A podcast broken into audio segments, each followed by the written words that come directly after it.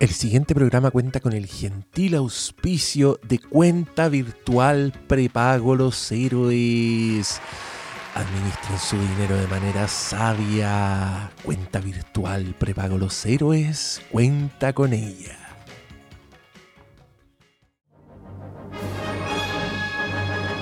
Bienvenidos sean a este Super Flimcast.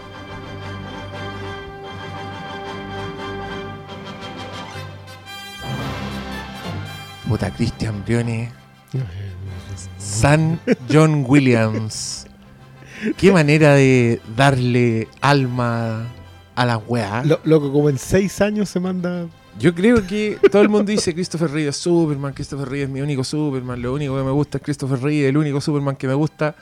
Yo creo que en verdad lo que están diciendo es John Williams. Si el Henry Cavill tuviera John Williams, nadie habría alegado.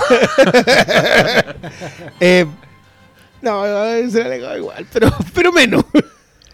Déjame Déjame. provocar a la audiencia con ese tipo de cosas. Oye, estoy muy contento con este segundo podcast presencial. Usted no sabe la energía, la alegría que nos da y la energía que nos dio estos sanguchitos deliciosos Oye, de las lanzas. Oye, Manolo, Marraqueta, loco. ustedes marraqueta. vayan donde el Manolo. eh, esto es, esto es cariño espontáneo, por si acaso. Hay buena onda entre las lanzas y el Flimcast desde tiempos inmemoriales, donde nosotros hacíamos el Flimcast Live. Así que esto no, no es un- un- un- una mención publicitaria, esto es una recomendación de amigotes. Oigan, a propósito de amigotes, les quiero dar las gracias a todos los auditores que dieron cara en iTunes, fueron a dejar reseñas que nosotros les pedimos la semana pasada. Yo les quiero contar que ahora nos juntamos a ver, eh, no nos juntamos a ver nada, nos juntamos a grabar un podcast en honor al señor, al caballero, al Lord Richard Donner. Yo tengo de fondo acá, puse en la tele la Superman de Richard Donner. Si usted vio las noticias hace un par de días, se habrá enterado de la muerte del creador de Superman, De Superman. de labios del señor fílmico, experto en cómics. Yo le mandé mis saludos a los amigos, le escribí al, al muchacho de la nota para que me saludara, por- para agradecerle por el troleo en redes sociales. Ah, bien, bien, bien está. Sí, aclarémosle a la gente que está confundida, que está pensando, pero ¿cómo ese señor, aparte de dirigir Arma Mortal y todo, creó Superman en los años 30? No, son personas distintas. Richard Donner lo que hizo fue dirigir la adaptación de la película Superman The Movie. Básicamente el blueprint de todas las películas de superhéroes hasta el fin de los tiempos. Una maravilla que aquí mis contertulios no pueden dejar de mirar. A cada rato miran el televisor y se quedan pegados. porque- cagó el capítulo. Vamos a ver la película. Vamos a, hacer- vamos a terminar haciendo un Y comentario. yo está creo. sin audio, pero igual. Es que más encima está en la parte de, de- de Kansas. Villa Chica. Sí, la Villa la, Chica. la parte de la foto más. Y ahí está su padre, que en verdad es como su abuelo. que las figuras paternas en esta época igual eran mayorcitas. Sí. Yo, yo le- vi- le- yo vi la profecía de nuevo, con eso les digo todo. Ahí, ahí tenés Ah, figura paterna, ahí era Gregory Peck. El, el Gregory sexagenario ahí en la sala de parto. ¿Dónde está mi guagua? Pero eran otros tiempos, míralo. Un hombre de 40 años. papá, papá de Clark Kent. Eran otros tiempos, era otra vida. no, ya cagó. Pero literalmente, Ese señor es más joven que yo. literalmente está a punto de morir en la escena. po. Y aquí, este, eh, mira, hijo, con, con un gran poder. Ay, loco, me hiciste acordar que es entre el 75 y el 81. Lo de Williams. Ah, que ¿qué- son ¿querés Star hablar Wars, de ello? El Imperio Contraataca, eh, Raiders of the Lost Ark, Tiburón, Superman. Mira el viejo, weón. ¿Encuentro cercano? Y encuentro Puta. cercano. Una Y cosa uno, y poca. y uno en cinco años, ¿qué ha hecho? Yo todavía no arreglo la puerta del, del, del mueble de la cocina. Puta la wea. Cinco años. Ay, qué groso, John Williams. No, es que Un- es, es un fenómeno impresionante ese porque el, el loco aparte, en e- e- ese era el tiempo en que la música había cambiado en la, en las en las bandas sonoras. O sea, se había metido el pop, habían llegado, o sea, los convencionales eran gente como Morricone, que metía guitarras eléctricas, instrumentos que no correspondían. Venían los experimentos de, de Goldsmith, que eso eran todavía dentro de todo convencionales. Eh, tenía John Barry, que también venía del pop, venía del jazz. Y John Williams, cuando todos venían en eso, hizo una cuestión añeja.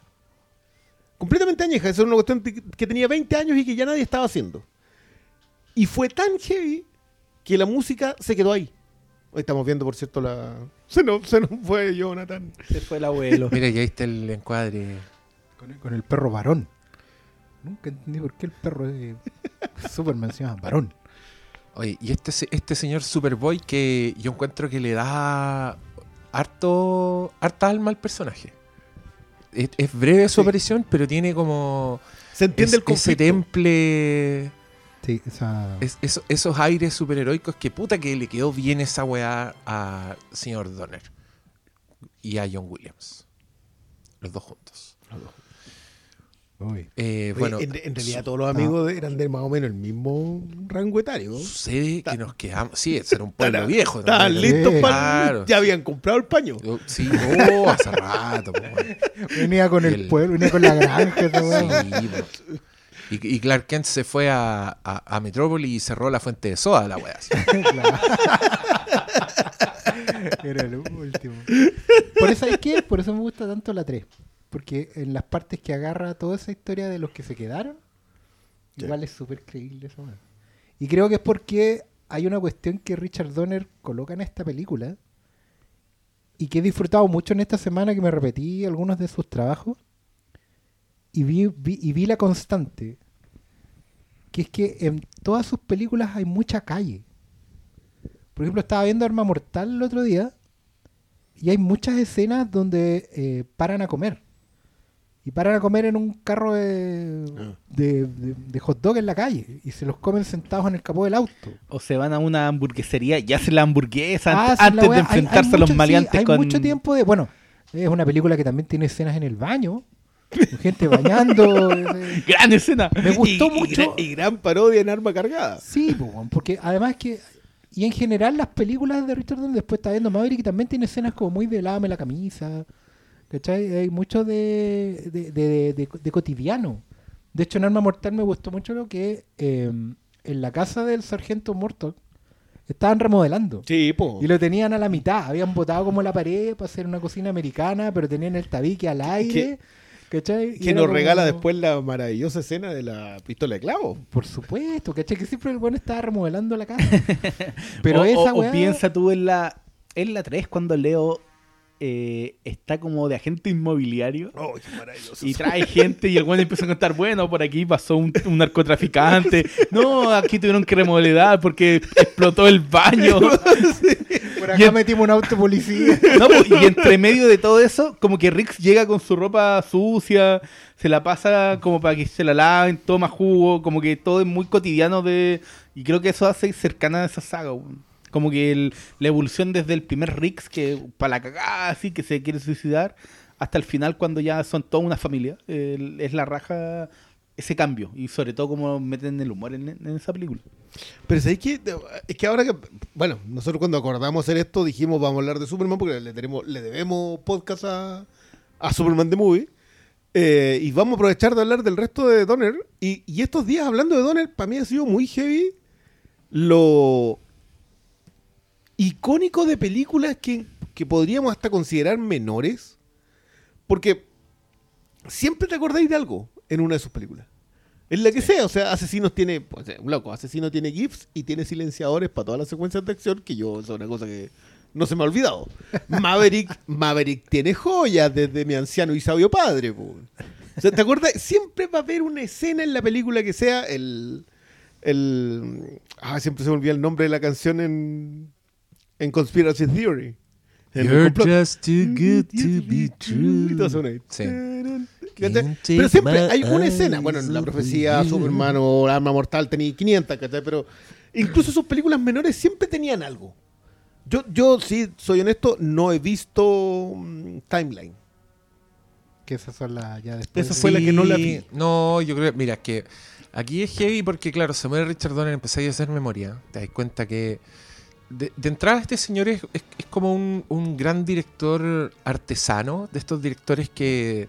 como un caballero del cine, como un weón que viene un poco del cine más clásico, se pasa un poco a, a- un cine bien pop, bien palomitero, pero nunca pierde la variedad, nunca pierde el oficio, se, se mueve entre géneros con bastante libertad. Creo que- creo que tiende a la comedia muy bien, entonces yo a este loco le veo, creo que de alguna forma el weón condensa en su obra eh, eh, John McTiernan, John Landis, eh, di- ese tipo de directores, el señor Badam también, me acuerdo de ese, que también Sí. dijimos que era como el, un artesano. Sí, pero Sí. No, no, no te pasó, porque estoy completamente de acuerdo con lo que decís, pero me pasó hoy día pensándolo que. ¿Quién está en, ese, en esa categoría? Porque para mí CMX me pasó lo mismo, pero CMX creo que ha hecho mejor carrera. Sí. Eh, Apuntó a otros lados y como que. Quizás más un- personal. Quizás Richard Donner. Sí, era, era más un. ¿Sabes que queremos hacer esta película? Listo, lo hacemos. Pero sí, Donner viene de escuela vieja. O sea, no hay que olvidar que antes de hacer cine hizo mucha, mucha televisión. Que su Claro, rango va desde hacer un capítulo de La Isla de Gilligan a hacer La Dimensión Desconocida, a hacer Koyak. De- yo, Yo estuve revisando los- en, los- en eso a propósito de la guerrilla que dieron muchos directores de esos años que eran gente que venía de tele. Spielberg venía de tele, Don. Siegel que hizo todos sus pinos en televisión. Michael Mann también venía de tele. Claro, pero, pero estos los que venían de fines de los 60 así, o durante los 60 haciendo tele, eh, eran, eran guerrilleros. O sea, eran el tipo que sabía hacer la película con las chauchas que le pasaran, eh, que no venía con, con los delirios La- del la autor, de- que no, arte, no- claro, no, son anteriores a la, no- a la Nouvelle Vague Es- y claro, o son paralelos y con poco pescando. Así como, Sí, pues, eh, es que en realidad, claro, es, es bonito pensar eso porque en realidad toda esta gente, eh, claro, Joe Dante, John Landy, eh, Donner, Mann, eh, bueno, el mismo Don Siegel, que probablemente era mayor y, y- No, él- era el padre de todo eso. Y claro, formó toda esta gente.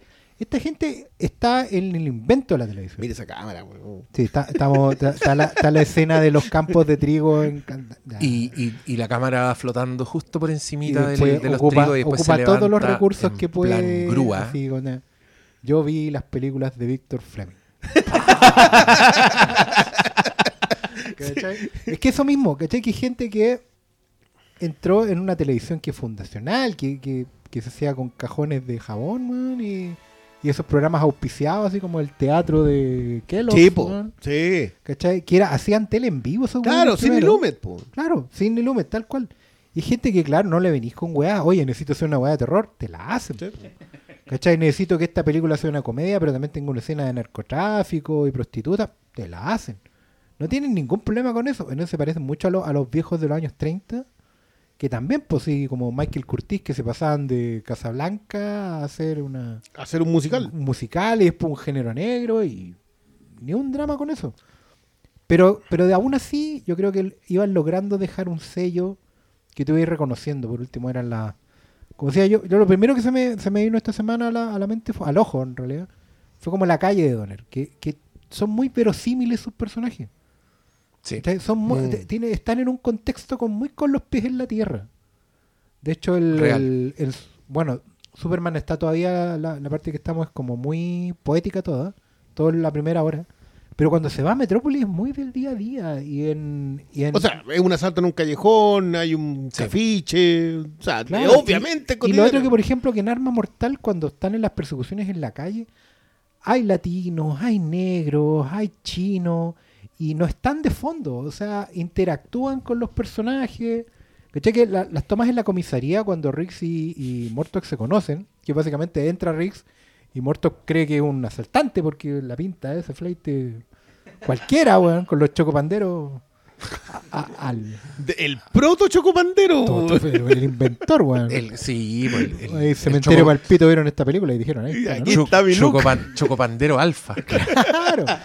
Y, No, loco, y- ¿sabes qué pensaba en Lady Hawk? Lady Hawk tiene mucho de hacer la fogata, de preparar la comida, de, Sí, de cómo, de cómo, porque el- bueno, también tiene que ver con el factor místico, entonces, como- y ni hablar los Goonies, pues, si los Goonies Sí. es básicamente un recorrido por el pueblo. No, a mí, mira, a mí lo que me pasa eso con, con Richard Donner, creo que es un loco que era, era muy excelente, era muy sobresaliente como en todos los campos de, de la técnica cinematográfica. Era un muy buen director de actores, es un seco, su, su, composición es muy buena, su montaje es bueno, las secuencias de acción son filete. Y, y- y las escenas donde hay muchos personajes siempre son una weá con, con una vida que, que es bastante envidiable, que yo creo que, que por ahí va el talento de este loco. Lo que han aparecido ahora estos clips que aparecen como en Twitter, de momentos de él detrás de cámara y se nota que todos lo aman, todo el elenco. Y es impresionante porque el weón, ponte tú, no sé, pues piensen en Arma Mortal las escenas de la familia que son 10 hueones que están entrando y están saliendo, que están en una mesa, con momentos entre ellos. Piensen en el, el- el diario El Planeta también. Sí. Eh, piensen en los Goonies. Los Goonies todo el rato están así. Son unos hueones que son películas muy chispeantes, como con mucha vida. Y ponte tú, no me extraña que Richard Donner sea también el productor de Generación Perdida, que también tiene esa wea. Eh, también como que se contagia. Entonces yo creo que las virtudes de este señor están escondidas en sus películas porque es un weón que igual se invisibiliza a sí mismo en pro de la historia, en pro de los personajes, de, de- la dinámica de su historia, y que lo haga saltando en género y ya te dice que era un weón capo, ¿cachai? Era un weón que por algo tiene el cuerpo de películas que tiene. Si, loco, no son una, ni son dos, ni son tres. Son más que eso. El weón construye algo con Superman, el weón deja un- una marca que, que nadie se puede sacar. Si miráis hoy día Superman, veis todas las weas que hizo Superman, loco, se han repetido de alguna forma. Han sido un eco de Superman desde la contratación de superestrellas en papeles clave hasta la, la comedia, la estructura de la historia de origen, ¿cachai? Como todas esas weas que siguen, siguen. Fue el primer weón que, pum, propone esta wea y, queda. A la gente no se, no se le olvida. ¿Cachai que yo me acordaba, porque, porque sí me acuerdo cuando la vi, de que Donner, la compañía de Donner produce mm, la primera X-Men. De hecho, el- la señora de él, La la, manda la más Lauren de... Schuller, Sí. Lauren Schuller Donner, como que fue agarrando la parte del negocio y, y es una. Lauren Schuller Donner es una tremenda productora. Sí, po. Eh, sí, pero es que, es que es impresionante que, porque esta es la definitiva, o sea, Sí, no- po, y es- a y es- le gusta a quien le guste. Y entiendo que es en X-Men donde un, un, un cabro practicante llamado Kevin Fitch Sí, po. Conoció y ahí sí. aprendió del, del Sí, maestro, pues, que, po, que sí. Fitch la- hace, hace referencia, hizo a, a propósito de la anécdota, que es impresionante que siempre cuando se muere alguien, todos como que salen a decir, oh, sí, era buena, porque no hay muerto malo, digamos, pero, pero acá lo- los tipos van con respaldo, o sea, Claro, van con historia. así como, Es verdad, no, aquí te tengo un video de cuando, listo. Es decir, y una, y yo es les otra. mandé el, el video de... Oye, estaba como sí, el, claro. estaba como vacacionando en Hawái y Spielberg le llevó a los cabros de los Goonies. Y como que no la creía y te muestran que después hasta se meten los, los actores que hacían los Fratelli y están todos celebrando porque no ahí cachai que era que era algo que iba más allá del trabajo en el set que el, el ambiente que se armaba en las producciones de Donner yo creo que también se transmitía en las películas y yo creo que el mejor mejor ejemplo de Arma Mortal yo lo ¿Qué- voy a es repetir la- ¿Es la única en la que continúa con elenco? sí es, la, po, pero es si que es la única que convirtió en serie. O Claro, que se pero, le- pero aparte de. Y- o sea, ya aparte de Maverick, en donde también pero hace lo- el chiste con, con sí, Mel Gibson. Sí. pero pero los actores el Diane y todo lo, toda la familia Mortal son siempre los mismos. El cabro chico ya después sale adolescente y después sale ya adulto. Sí, pues la, Eh, hija es la que la hija es la, siempre la abuelo. misma, no cambian actores, la esposa. Son gente como que actúa solo en esas películas. Sí, pues y entonces cuando... eh, Para eh, nosotros. no, y cuando veía esas películas y, y llegáis a la 4 y, y terminan y dicen, oiga, ustedes son amigos y dicen, no, somos familia. Y termina y tú dices, claro, pues, ahí tení Rápido y Furioso, lo hicimos antes. Es que eso es lo que, te, lo que te decía yo a propósito de, de la cantidad de cosas que hizo antes Donner y que de alguna manera no le pusimos el nombre. O sea, sí, dentro de un círculo está el nombre, pero, pero no habíamos dicho, ¿sabes qué? Richard Donner hizo la película definitiva de Superman y probablemente la película definitiva de superhéroes. Después de eso, todo vive a su sombra. Los super equipos pueden tener otra conversación, pero la película de superhéroes es la primera Superman. Eh, Arma Mortal hizo La Familia. Partiendo, partiendo supuestamente de una película serio. No, y también la de. de le habrá sacado como el, el potencial máximo, encuentro yo, a la típica película de pareja dispareja. Ah, claro, el, el, el, El, Cop cop y todo eso es como. Sí, Es que- independiente que, estuviese 48 horas antes. Sí, no, yo creo que lo que hace con, con- con la película Buddy Cop es seguir su línea lógica. Y por eso que Arma Mortal deviene en comedia. Si la primera no, no es comedia, la weá tiene humor, La segunda, poco. pero eh, la, la segunda creo que tiene un poquito más de Sí, comedia, pero más. se va a un lugar muy oscuro al final, donde Mel Gibson prácticamente se vuelve una persona salvaje, demente, Después que también, de perder a todos que también es la equipo. consecución lógica de ese personaje. Sí. ¿Cachai? Entonces, pero ya la 3 yo creo que No, es, com- es ya, ya. completamente una comedia y la 4 ya un hueveo, ¿cachai? Y a mí esa weá me parece lógica, si es una historia de detective, de, Sí, pero- buddy pero- cop, pero de, lo- de pareja dispareja, que además esa película es muy linda porque, bueno, escrita por Shane Black, que le hemos Sí. tirado flores acá, un pendejo de 22 años escribe una historia sobre un weón suicida y un weón que quiere jubilar y retirarse porque está se siente viejo y cansado. Está muy viejo para esa mierda. Hace, por cierto, una película de Navidad perfecta, que debería es, estar en la lista de películas de Navidad. es. de Esa acción, es. Es así. No la otra, porque acá la Navidad es un tema, hay unión y hay un reencuentro. Hay El una malo pasa por un- encuentro, hay un cambio. El, el malo pasa por el árbol de Navidad de la familia cuando se pitea en No, la pero, casa. pero, pero está bien, a mí, a mí los factores de transcurre en Navidad, así que es navideña, yo lo he dicho, para mí esa es eh, la cacería de Max Mikkelsen. Transcurre Navidad, es navideña, tiene una escena en una iglesia durante la misión. Ojos bien cerrados. Ojos bien cerrados, Sí, también es navideña, transcurre en. Navidad. ¿Por qué, no puede haber. ¿Por qué no puede haber partusa en Navidad? No, ¿Quién dijo que no? James. Stewart. Un- un Frank Capra dijo que no podía haber partusa en Navidad. Sí, pero bueno, no es el punto. Pero este que esta otra hace el viaje navideño. Sí, esa Si es un clave tipo que se Navidad. va a matar. Son locos, literalmente anda con una bala para él. Si la, la Navidad es Benicio Scrooge, si no tienes en la, en la noche de pesadilla y el cambio al otro día, No, No es navideña. Y mira que Donald también tiene una película sobre eso directamente. Ay, qué buena Qué buena Scrooge. Yo no los sé si es tan buena como. contraatacan. ¿Qué te que.? A Bill Murray. Vilmo Fantasma que- Dice marque- hoy en marketing desconcertante. Cuando trataron de pasar Scrooge como secuela de Ghostbusters. Igual funcionó, ¿o ¿no? Oye, oye. ¿Habían fantasmas? Igual yo, Sí, yo, ¿contraatacaba? igual yo sé que hay una persona. No, pues porque no había ataque previo, pues, weón. No contraatacan. Atacaban, no. O sea, quizás el de las navidades presentes sí contraatacaba porque el de las navidades pasadas ya había pasado, weón. pero, aparte de eso. Oye, estamos súper dispersos, pero es porque yo creo que el, el señor Richard mucho. Donner produce esto. Tú te empiezas a acordar de las weas que hizo. Te das cuenta que fue formativo. Y también son buenas películas. Tampoco estamos hablando de la nostalgia por la nostalgia. Yo creo que la gente se ha olvidado un poco de las armas mortales, pero. eh, y bueno, en parte porque tienen cancelado al Mel Gibson, pero además Mel Gibson sale, salta de Mad Max a ser este personaje que es muy distinto a Mad Max. Y que, weón, el loco tiene un carisma así sorprendente. y- y a sus cosas con Peter Weir, loco. Si viene, viene de Australia completo y se cambia a ser un.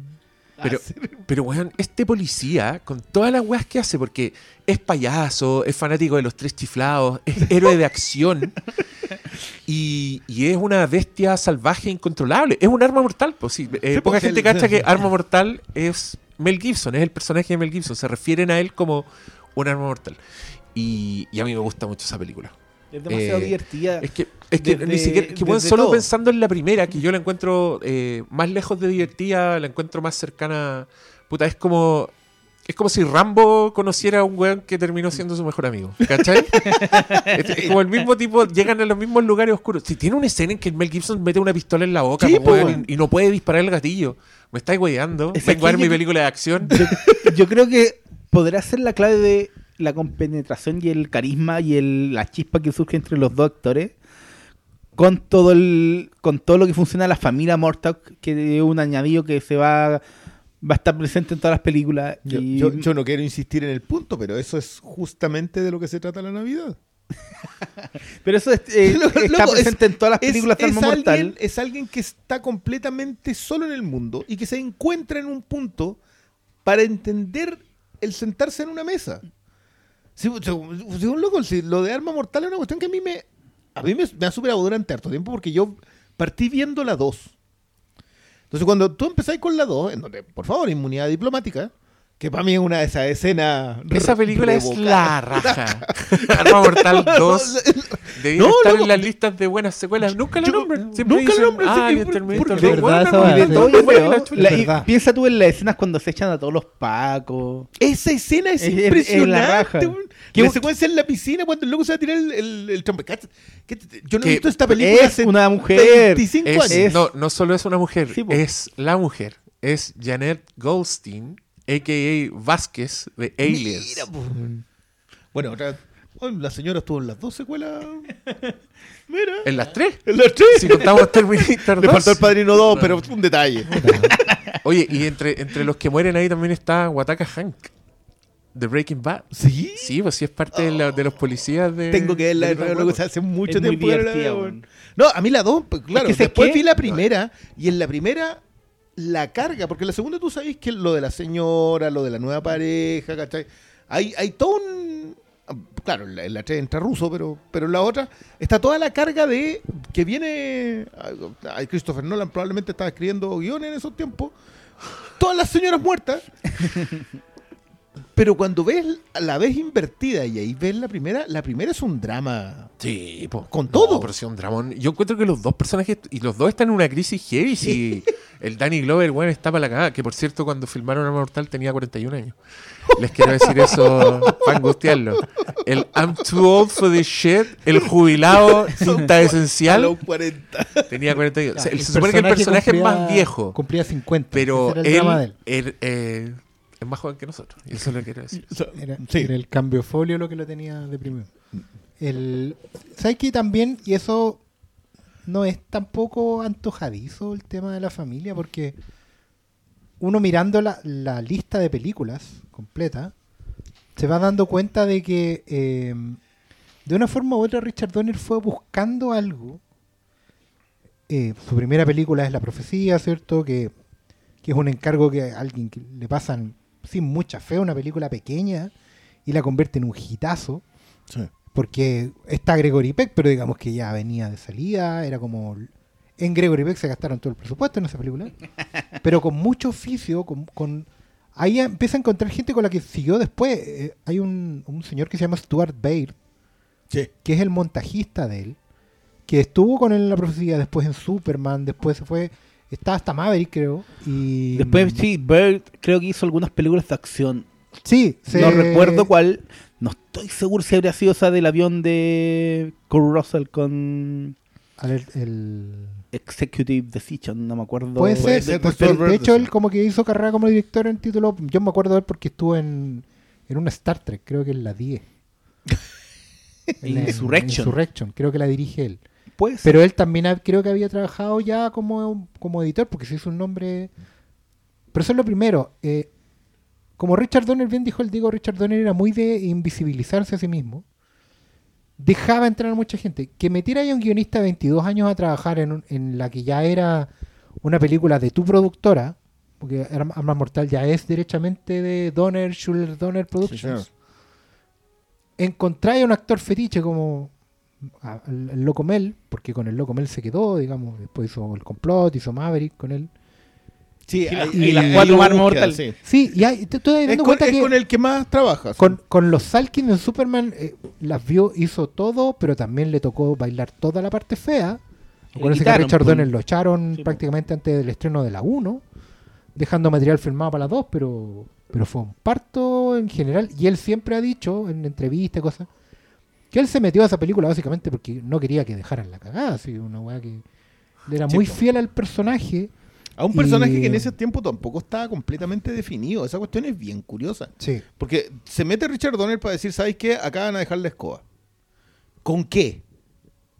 Claro. Pues eh, siempre mi pregunta eterna es, ¿con qué van a solo- dejar la escoba? Solo la lealtad a la escena sale del... el- entre medio, ¿quién es ese? que malito está El viendo la jefe, escena el jefe de, Otis. Arma Mortal, pues, weón. El jefe de Arma Mortal aparece ahí como un, se- como un... Era uno de los que andaba siguiendo Sí, a- andaba siguiendo al- sí. A Otis. A Otis. Mira. Ese weón también sale en Scrooge. Oh, Creo que era el o sea que director, yo- yo- creo yo- que era director de lo- del programa, el, que- como el que está en el Switch. Al ¿Cómo final, se llama la, la- ah, la Carol Kane? ¿Carol Kane? La fantasma de la Navidad pasada. Presente. Presente. Sí. Es que personajazo. la- Que es la, la, la vieja de Kimmy Schmidt. Sí, pues, Sí. extraordinaria ella. No, increíble. Y era como nada, toda tierna, pero que le Pero pegaba, le sacaba. la pegaba, no, hacia el tiro, Sí. así como, no, sí, sí, tienes que hacer esto, esto, otro. No, pero es que no. ¡pah! Y caché que eso, pues uno va viendo una progresión hasta llegar a las armas mortales. Va probando con, con gente y todo. Con todo deja buenos recuerdos, aprende de mucho, eh, enseña a otra gente. Y ya en Arma Mortal encuentra a su gente, encuentra a su familia y se queda ahí. Y como que la carrera de Richard Donner, de una forma u otra, llega hasta ahí. Porque, claro, está eh, Maverick es como un último gran... Y después ya como que no hace más películas porque sea, parece que las hasta- condiciones no estaban. se, como que se despide con Arma Mortal 4, que es como la última película popular y que, que- que recaudó Claro. mucha plata porque después hizo Timeline y la de Blocks. Bru- y la última la de Bruce Willis que la Y en esas dos últimas películas habrán pasado más Sí. de 10 años. Pues sí, la- Pues eso lo- 2006 es la de Bruce Lo, Willis. como lo 16 comentábamos Blocks. hoy día a propósito de que ya, perfecto. eh, lo que hizo con, con Superman eh, Richard Donner fue establecer los códigos de las películas de superhéroes. Y después de eso fue y su productor hizo X-Men, que es uno de los tres pilares del actual momento que vivimos en lo- de los cómics superhéroes. Pero aún así, su última película tiene 15 años. Es decir, tiene la edad de los consumidores de películas de superhéroes que las tienen hoy día como Sí, claro, el género más claro. taquillero. Entonces, obvio que Richard Donner no es un nombre que suene, No. excepto para nosotros que no, que como fuera, o sea, yo, imagínate que yo que siempre he dicho, yo no consumí tanta película de los 80, los Goonies la vine a ver hace dos años, pero aún así vi Lady Hawk, Claro. o sea, y, y Sabo y todo lo que queráis con, esa me la sé. No vamos a hablar, ni, ni siquiera es necesario hablar de Superman, lo, lo mismo con Arma Mortal. O sea, el tipo logró marcar a quien fuera. Sí. Si tú viste, has estado viendo cine los últimos 40 años, has visto algo de Richard Donner que sí o sí se quedó en tu videoteca mental. Sí. Incluso considerando que cuando volvió a la tele y, produ- y produjo y dirigió episodios de Cuentos de la Cripta, también tocó una generación de vampiros más jóvenes hoy día que están entre nosotros. po. Porque No, les devolvió de una sí. forma u otra un tono de terror clásico, de, de serie de antología, de diversión en la pantalla chica que también se había perdido hasta ese momento. Sí.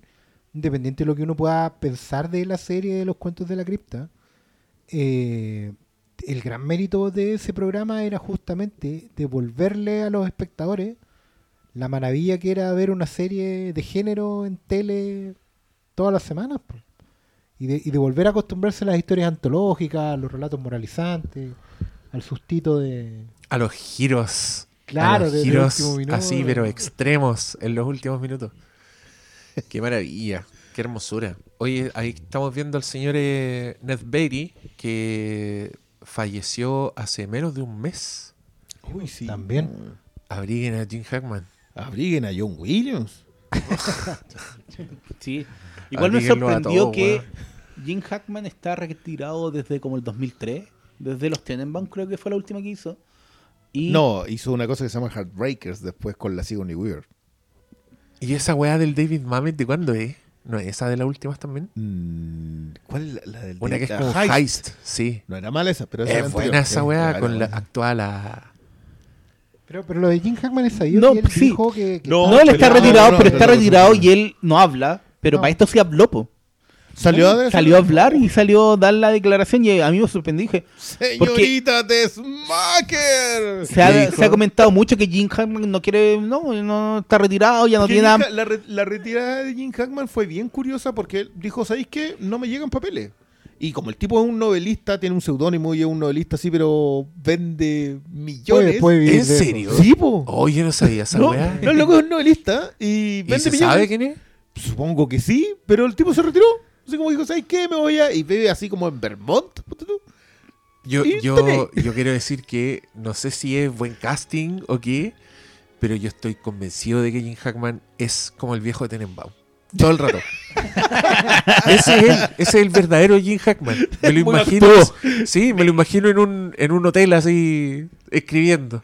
Como Sí, con su enciclopedia. Y, con, máquina de escribir. Sí, y con un con un Sí, pagoda. y, alguien, y alguien que puede ser muy alguien que puede ser muy querible y también muy muy aterrador de hecho Sí, la ustedes conocen yo creo pero a lo mejor los auditores no la, la historia del bigote de Jim Hackman con Richard Donner. Antecedente del hicieron- bigote de Henry Cavill. Cómo se hicieron amigos. Mira, mira, no sé. si Hasta hubieran- eso inventó Richard Donner. Veamos la historia y saquemos nuestras propias conclusiones.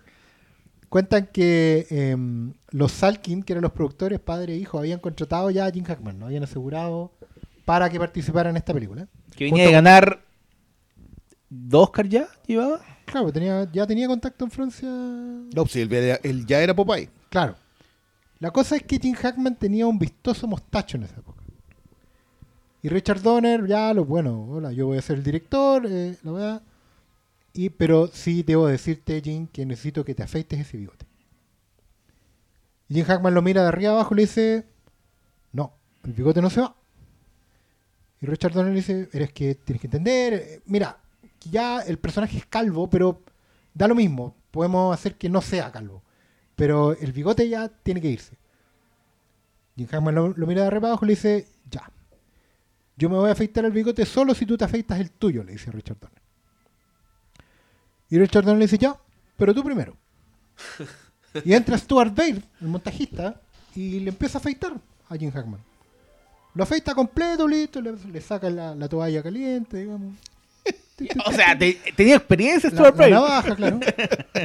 Y, y Jim Cantó se para, y Jim Hackman se para, claro, y dice, ya, pues, ahora tú. No, no, no, dice Richard Donner, yo no necesito afeitarme. ¿Cómo que no? No, porque basta con que lo tire y se saca un bigote postizo. cuenta cuenta el mismo Donner que Jim Hackman le creció el cuello, así se ensanchó a nivel de quedar en línea con sus orejas, mientras lo miraba en silencio, rojo, y se empieza a reír. se empieza a reír y dice, ya, weón. Ya, weón. Me bien, Me ya va Cortó esta película, cuenta conmigo. Y Richard Donner dice que el weón se volvieron amigos. El weón estuvo todo el rodaje disponible para lo que fuera necesario, refilmar, pelear con los Salkin, todo lo que fuera necesario. La gloriosa escena final. Menos Todo. pelarse. Sí, porque Sí, ahí Pero- uno ponerle. pero, y se convirtieron en amigos así toda la vida. Eso ha- habla mucho de, de quién es Jim. Hackman y también de quién era Richard Donner. weón. Oye, es que ahí estamos, justo estamos viendo en la, en la tele una de estas escenas vivísimas del Richard Donner. ¿Te- El plano ¿Cachai lo vivo que está ese, ese No. piso? Qué el plano secuencia de el Daily Planet. El plano eterno. celebra- sí, o pues sea, sí, a como Donner le gustaba hacer esa weá también, la, lo- la gran Spielberg. Que lo en- saludándose de fondo, como Todo que todo está con vida. Increíblemente con- coordinado, weón. Si todos llegan al momento y el plano no se corta nunca. Es que, Y- es que ¿sabes lo que pasa? Yo creo que, que es algo que quizás, a propósito del, del, del plano Spielberg, que nosotros igual no hemos. No sé por dónde dimensionarlo, pero yo creo que hay mucho de cine clásico en gente que no tenía el presupuesto para cine clásico. Por eso yo hablo de la guerrilla. Estos son la primera tanda de guerrilleros que no son indie. Que no son, que no son los cinéfilos, que no son Scorsese, que no son de Palma, que no venían de la universidad estudiándolo, sino que puta, con 19 años, 20 años se habían metido a trabajar en, la tele, de tramoyistas, de editores, el John Carpenter. po. Claro. O sea, eran, Claro. eran locos que hacían guerrilla ahí dentro, trabajaban en lo que llegara y eventualmente salían de directores. James Cameron. James Cameron, y eran gente que pegaba el salto sin las lucas. Au- auténtica guerrilla, sin las lucas. Yo sé que Scorsese lo que, lo que terminó haciendo con Mini Streets también es como con 200 pesos, pero, pero tiene que ver con, con que estos otros aceptaban el trabajo por encargo. No eran autores, no se consideran a sí mismos autores. Y empiezan a hacer trabajos por encargo hasta escalar a esto. Porque, ¿alguien se acordaba de Radio Flyer? Que esa- de esa yo no me acordaba no, de- no la había relacionado, así como que, y, y claro, fue de esas cuestiones que de nuevo te vuelven a la cabeza, y también están hechas con las chauchas. Yo sé que Superman es una película de mucho presupuesto para su tiempo, pero cinematográficamente no está pensada con las lucas. Las lucas te sirven para construir la escena, pero cinematográficamente están pensadas como cuando no teníais plata. Y es lo que dice el Diego, hay mucho, hay mucha artesanía en esta cuestión. Exacto. La otra vez también, pues compartíamos en Twitter el- el- la secuencia cuando llega Superman al balcón de Luis Lane, salen a volar, Can You Read My Mind, la devuelve y él se va del balcón. De ahí un plano secuencia en que Luisa entra, y le tocan la puerta y es Clark Kent. Y es que- Que se acaba de ir volando como Se acaba de Superman del volando. balcón. Entonces está Sí. la, la eterna pregunta, bueno, ¿cómo lo hicieron?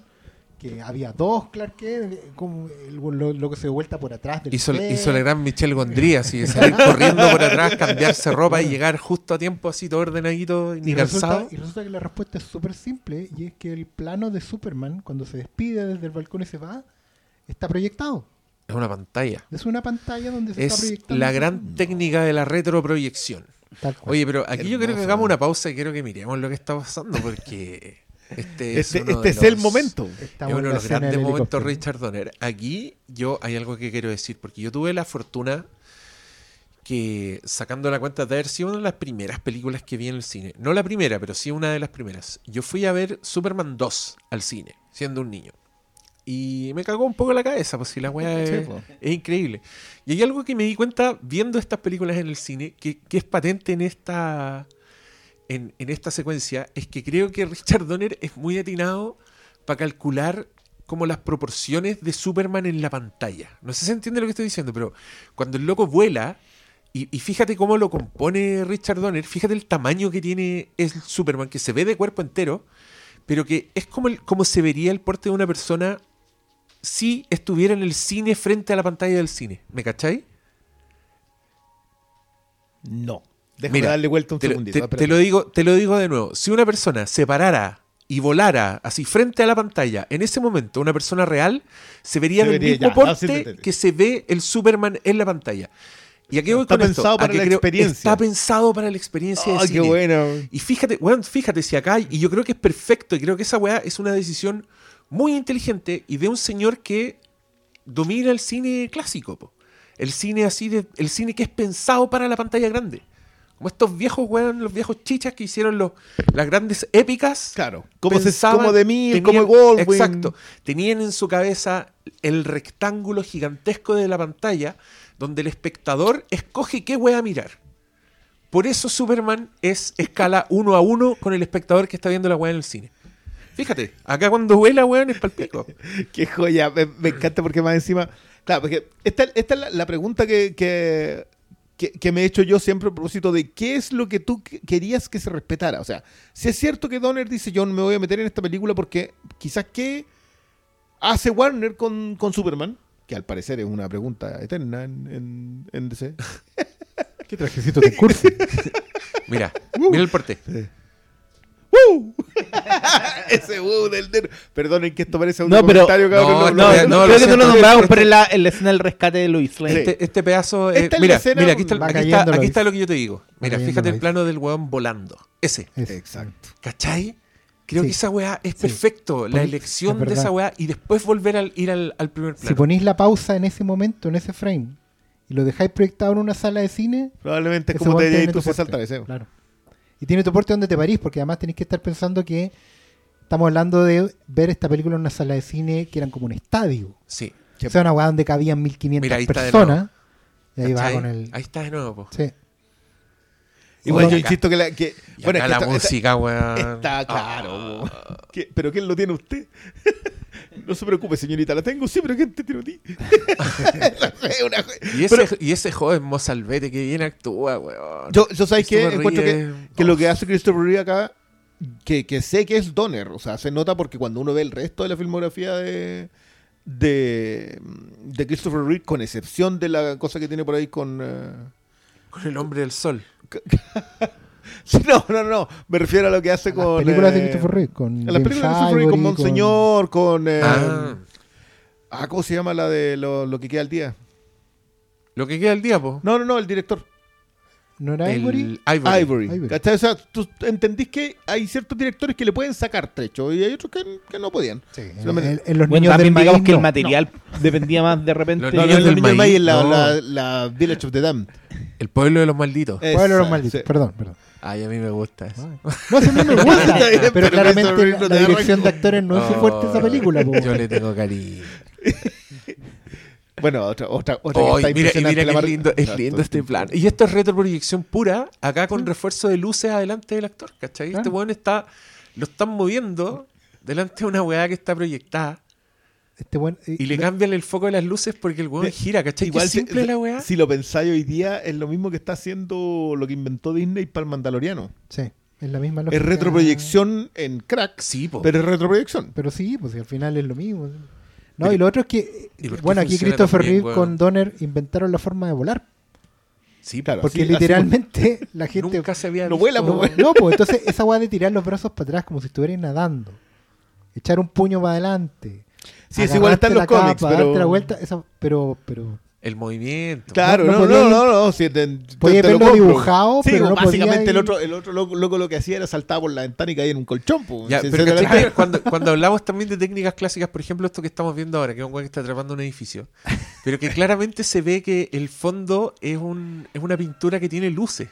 ¿cachai? Es una- y esas weas son. Mira eso que está atrás, es una. Mira, una pantalla con autitos que está probablemente. No, y, y- y- o sea, sí, Mira, en- y esa wea se ve perfecta. Se ve flawless, que weón. lo saluda, me da risa. Sí. Pasa por el lado, lo saluda. Y, y, y siempre, siempre con estos chistecitos, chistecitos a cada rato, como que pero, todas las pero- weas pero acá- pero claro, es entendiblemente orgánico, también son los primeros. Esta cuestión no es como que estuviesen. eh, literalmente están inventando todo el ritmo. No, pero de es que película. ¿sabéis qué? ¿Sabéis qué? Creo que más que eso, yo creo que Richard Donner es un maestro del tono. El buen tiene muy Ya, claro el tono que va a tener su película. Y en Superman, el tono es una weá chistosa, es, un, es una comedia, es un universo de comedia. ¿Cachai? Donde el crimen es un weón que anda con boina, que anda de negro, Sí. que hace Es de como sopapo. es la Pantera Sí, Rosa. Sí. Pero, pero creo que esa, pasamontaña. pero creo que el O weón sea, es tan seco no que lo si- hace, lo hace incluso bello, ¿cachai? lo hace. Yo creo que él capta muy bien que Superman tiene que ser, eh, por sobre todas las cosas, transmitirlo bonachón.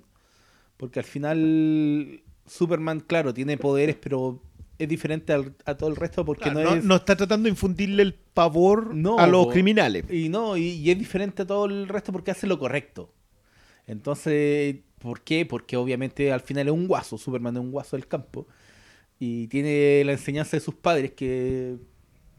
Que eso... Sie- Siempre he preferido Gañán. Gañán, ya. un bueno. gañán. Porque el guaso. Pero- Tiene otra connotación Pero hoy día. creo que capta muy bien que el tono requiere tra- tra- transmitir lo bondadoso que es Superman, pero no tonto, ¿cachai? Y hay muchas secuencias donde es cuando, claro, como que tratan de a- Lex Luthor hacérsela a Superman, pero Superman es lo suficientemente inteligente como para para saber lo que está haciendo el otro, ¿cachai? Entonces, eso le da un tono y le da una gracia y a, la- a las propias interacciones entre los actores que hace que, que Superman esté llena de grandes momentos. Desde, desde el principio y toda la secuencia de inicio en Smallville, hasta cuando aquí ya lo estamos viendo actuando por primera vez y, No, y revelándose y- al mundo. Y es cierto a propósito de la, de la caricatura. O sea, literal acá un cartoon en donde alguien le pega con un, eh, con un diablito Y, y queda vibrando. y queda vibrando. Lo que ¿cachai? O pasa sea, es que, ¿sabéis cuál es la maestría? Y no es solo de Superman. Está en Las Armas Mortal también y en Lady Hawk. Y en los Goonies también está. Aunque en menor tono. Tiene mucha razón el Diego en lo del tono. Es que Richard Donner nunca pierde el foco de cuando está contando una historia de fantasía. De que esta weá es irrisoria. ¿Cachai? O hay un weón volando. Y los personajes todo el tiempo están comentando que hay un weón que está vestido de rojo, que tiene unas capas, weón. que- Porque es ridículo, es, es absurdo, esto no puede estar pasando. La gracia es que trata que el contexto sea siempre súper verosímil. Por eso hay tanta calle. Por eso a mí me, gusta, a mí me encantan mucho todas estas secuencias de eh, Superman en Metrópolis, que es Nueva York, principalmente. Y que no tema, por ejemplo, incluir esta escena que hoy día a estas alturas me parece completamente punk. Que Sí, es la de sea, lo- rescatar lo- el la- gato. La miráis hoy día y está una, es Claro, contestataria. pero po. la lleváis en contexto Pero- no, al pero año perdona, 78. ¿Sabéis qué? Yo creo que no es contestataria hoy. Era contestataria en este En momento. ese Estamos hablando de los momento. 70, en donde los gringos habían perdido completamente toda esperanza. Con bastante lógica. ¿eh? Sí. No, y, y- y se había perdido, sobre todo post-Vietnam, todo lo que era la comunidad. No, sí, Entonces, The- ver, The- ver- The ver a un weón a- de ayudar no al existía. prójimo Sí, pues, era lo básico, pero tampoco era lo, lo plausible en ese A mí momento. me encanta que en el fondo toda la película nadie le cree a Superman. todo, Sí, pues Luis Lane lo cuestiona constantemente. todo el tiempo, nadie cree en Superman. Es como, no, me estáis hueveando. No, no, ya, te pasaste con los tragos. No, tú, aquí estamos en la escena del avión, tú solo vuelas. Oye, pero sí, ahí hay un Just chiste. fly. Acaba de haber un chiste con maltrato infantil. Claro, cuando esa niñita entra con el gato y dice: Mamá, mamá, un hombre vino volando y salvó el gato. Y se escucha que la mamá le dice: No, él es tontera. Y dije: ¡Pa! Y la forra un, un- un porque- cachetazo. Si la idea es mantenerse siempre como en, una, en un mundo verosímil, que entiende que esa weá es imposible, pero sin tener ningún problema mostrar todo lo imposible que hay. Weón que claro, que le pegan con el diablito, que para las balas, que, que vuela, que puede eh, salvar un tren colocándose debajo del tren. ¿Cachai? Eh, todas esas cosas. O acá supliendo un motor. Po. Supliendo un motor de una tu- avión, Una turbina. Y Se pone siempre- debajo del ala. Y nadie le cree. Eso, eso es lo mejor de esta Mira. película. Oh. Ahí va, con el puño adelante porque, Superman. porque así se y inventó la Perdona, weá, era, weón. era un, era un avión oficial. Era el avión del presidente. Era el Air Force pues, One. el Air Sí, pues, y, a- One. y aquí viene otra instancia. Le dicen qué, qué pasó y el otro le dice como, no preguntes, ¿Y no me lo vas a creer. Claro, tú solo vuelas. ¿Cachai que, cachai que Donner, Donner cuenta esa cuestión también en los making of? Y da a entender, no lo dice explícitamente porque sería atribuirse el mérito, pero da a entender de que en dirección de actores, primero para él era muy importante tener a alguien desconocido, porque le iba a dar ese contraste. Siempre me encanta cuando dice que si, ve- si la gente veía a Robert Redford con el traje de Superman, iban a ver a Robert Redford con el traje de Superman. Y eso a él le sa- sacaba al espectador del foco, que era colocar un contraste entre este mundo real y. Claro, pues si, si- llega por Reynolds o Paul Newman weón, vestido de Superman, a la gente le va a encantar. ¿Cachai? No, no es una weá que no va a ser increíble. ¿Cachai? Y lo otro era justamente agarrar a este cabro y decirle, tú actúa como si la vida se te fuera en ello. Y hay entrevistas donde eh, Margot Kidder habla de su relación con Christopher Reeve, que obviamente se hicieron muy amigos. Pero Margot Kidder era una actriz de estas de que están en con, como con Switch. Ya está en hueveo, entra en personaje, después sale, vuelve al hueveo. Pero Christopher Reeve estaba todo el tiempo en el personaje. ¿Cachai? Porque el buen era. No me acuerdo de la escuela, no sé si era Stanley Juilliard. o Juilliard. Juilliard, pero No era Julia. ya, buen era full en personaje. Entonces de repente le decía a la Margot Kidder: No te salgas del personaje, ¿cachai? No, no me hagáis chascarro. Estoy, estoy- yo soy Superman. del Luthor. Claro, ya lo. Y, Con es- Y no, es que con ese te explicaron porque es pelado, pero no. Claro. Pero no te lo dicen, claro, no te lo dicen hasta esa- el final cuando, cuando va encima. Es que, es que esas son, Sí, son cuestiones súper. Es, es entender que de dónde viene lo que estáis haciendo. O sea, es entender de dónde viene la alimentación para Mortal, la alimentación para Lady Hawk, y de dónde viene la alimentación del personaje de un cómic en donde la entrada de la pelada. O sea, la entrada del hecho de que Lex Luthor es calvo es una entrada. Está pensada como una entrada. Sí, el más grande criminal de la historia es una entrada, weón. Entonces, ya, perfecto. Eso puedo entender yo de que, de que Donner dijera esto lo tengo que salvar antes de que Warner lo destruya. Pero yo. Que en ese, le- en ese tiempo no era Warner, si eran los eran los Salkin que habían comprado los derechos. Pero, ni pero siquiera- piénsalo, o sea, estamos hablando del 74 cuando esta película se está haciendo. El 74, ¿qué era Superman? Como canon.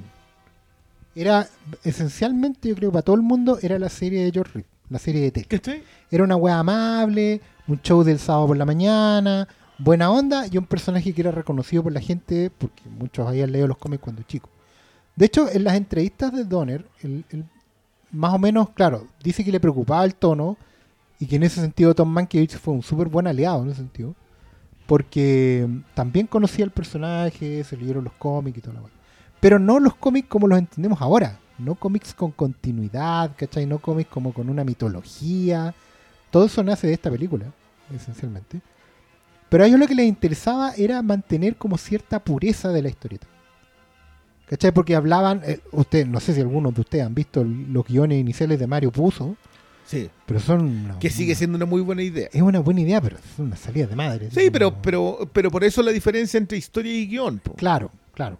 ¿Cachai? Y es alguien que básicamente le ponen el- la premisa de un personaje y sale a contar cualquier cosa. A ellos les interesaba mantener ese tono del inicio de esta película, que abre con ese telón de teatro, como un show de vodevil, un relato para cabros chicos.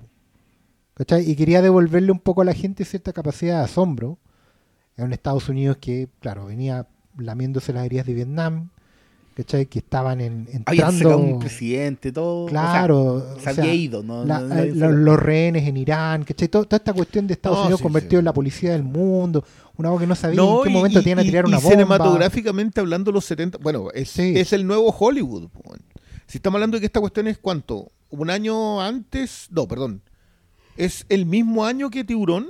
No, pues esta se estrena en el 78. Entonces, 78, claro. Esto es después de Star Wars y de Tiburón. Sí, este es después de Star Wars y O Tiburón. sea, claro, es- te validan un poco la posibilidad de hacer un, un blockbuster, por así decirlo, pero no necesariamente te daban eh, carta ancha para devolver lo que los gringos que- podrían llamar el sense of wonder, es que estos la maravilla. sí o sí era el origen de todo. Era cuando, cuando todo, toda esta weá era, era tierra. Como el dicho, toda esta weá todavía Claro. no está ni pavimentado. Pero Pero de nuevo, yo te insisto, o sea, el nuevo Hollywood estaba en su apogeo brutal. O sea, estamos hablando de esta, esta es una película que transcurre durante la década en que el, eh, el cine se había vuelto cínico, que, que venía de la guerrilla, del de obviamente post-Vietnam, con Nixon, etcétera, etcétera. Sí. Amigo, no se ocupan para eso los, los rayos X. Eh, que te- todo ese tipo de cosas estaban pasando. Y él hace una película. eh, Superman es contracultural. Sí, totalmente. Hasta eso- Anarca claro, cuando, cuando el Diego dice que el maestro del tono, cla- claro que sí, Donner lo que hace es entenderle a la perfección el tono a Superman para ese tiempo. Y, con lo y, y Superman en- debe ser de American Way of Life en un momento en donde eso ya no, no- El sueño americano ni siquiera era eso, ya era una pesadilla entregada al mundo. La gente tomaba pastillas para no dormir. esto, pero, ¿Cachai? Tomaban Ojalá, jarros de café y weá. No, está súper claro eso. Pero lo bueno, lo bueno de todo esto es que finalmente uno igual puede verlo en las otras películas. Pastor Salas, déjame interrumpirte ahí. Antes de que entremos a hablar de esta otra película, les quiero contar a todos, a ti, a Paulo, a Cristian, sobre nuestro querido auspiciador Cuenta Virtual Prepago Los Héroes. Oigan, para sus compras digitales, todo lo que tienen que hacer es descargar esta app, llenar el formulario, meterle plata a esta cuenta y la empiezan a usar para todas sus compras que hagan con las aplicaciones que tienen en el teléfono. Les sirve para Uber, les sirve para iTunes, les sirve para los streamings, para el Netflix, para todo. Ustedes busquen la lista de lo que pueden pagar sin endeudarse, administrando su propio dinero con sabiduría, gastando la plata que ya tienen y no la que van a tener. Pueden mantener el control y nos hacen felices a nosotros y a nuestros amigos por auspiciar este hermoso programa. Cuenta virtual prepago los héroes, cuenta con ella. Y ya, Pastor Salas, sigamos hablando. Metín, algo me dice que ibas a hablar de los Goonies, ¿o no? Los Goonies, por ejemplo, creo que lo que más me gusta de esa película, independiente de que es una aventura del tesoro, piratas y toda la verdad, es que sigue muy anclada con los pies en la tierra. Porque sigue siendo la historia de alguien que no tiene para pagar el arriendo y va a salir cagando de ahí, pues, weón. ¿Cachai? No. La motivación de los cabros es esa, no es que vayamos a la aventura del pirata, eh, porque me he leído muchas novelas. No, Pero la sí, weá es plata Re- para salvar. Recuerda el- que en, en un momento los cabros chicos llegan a un pozo en donde tienen la escapatoria. Como que los pueden sacar y es como, no, pues si, si nos vamos de aquí, Sí, en la alcantarilla. mañana tenemos que irnos de la casa. Y, y por eso siguen. Yo creo que Los Goonies es una película que te toca así, la viste muy chico. Onda, gente que la vio muy, muy chica, le- es como una película imperdible de la infancia. Si la viste de la edad de los Goonies, estáis cagados. Sí, pues cagaste. Yo era, era la película que todos querían ver, o sea, que todos querían ser Goonies, porque no solo salvan a, a su casa, sino porque tenían la mansa aventura para un cabro chico. Entonces, si la viste ya menos de 10, que es lo que me pasó a mí, para mí era la película perfecta en ese Pero tiempo. ahí en los Goonies, ponte tú, que parte con una, una fuga de una cárcel, con balacera, con muertos, eh, con, con mucha violencia, son unos criminales así muy, muy descarnados. La weá, a los cinco minutos entendiste el tono de la weá y tiene chistes como el cuando el pendejo está viendo tele y pasan sirena y apaga la tele y por fuera va pasando la persecución, entonces se siguen escuchando la sirena y el pendejo se da vuelta como y le pega a la tele como si se hubiera apagado mal. Yo me acuerdo que vi esa película cuando chico y me encantó la weá, me reí mucho, encontré muy simpático a todos los personajes. Tenía e- ese grupo de Goonies era muy chistoso, había un weón inventor. Creo que era, era perfecta para un cabro chico. Tenía aventuras Indiana Jones Kids. eh, Sí. No, Indiana y- Jones Mini. Piensa en los detalles como de personajes como Data que lo veía ahora y dice, ya, igual es como la weá súper estereotipo. Pero para un cabro chico así, oh, un- una, el amigo inventor que tenía los recursos para salvarse de, de una caída mortal, era como, weón, ideal para cabros chicos esa película. Sí, además uno no, no veía No, estereotipos. no, pues, ahora- chico, no, sí. Si veía ahí la weá no decía, oh, No, ¿por y la weá, y la weá no era pauteada tampoco por tener esos personajes con el cual los niños se podrían identificar. A mí, de hecho, creo que lo que más me gusta de ese grupo es que hay weones que son más grandes y que están claramente entrando en la otra etapa. Sí.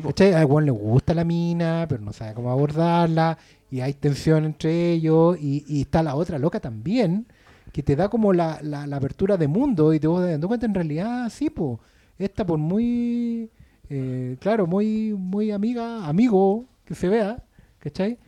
Puta, sí me gusta, podría gustarme, ¿cuál es el problema? La, la vida es así, ¿cachai? Además los caros Sí. tienen una preocupación encima que es súper real, y están constantemente lidiando con eso. Los buenos saben que de una forma u otra cada uno tiene un rol dentro del grupo y lo ejecutan.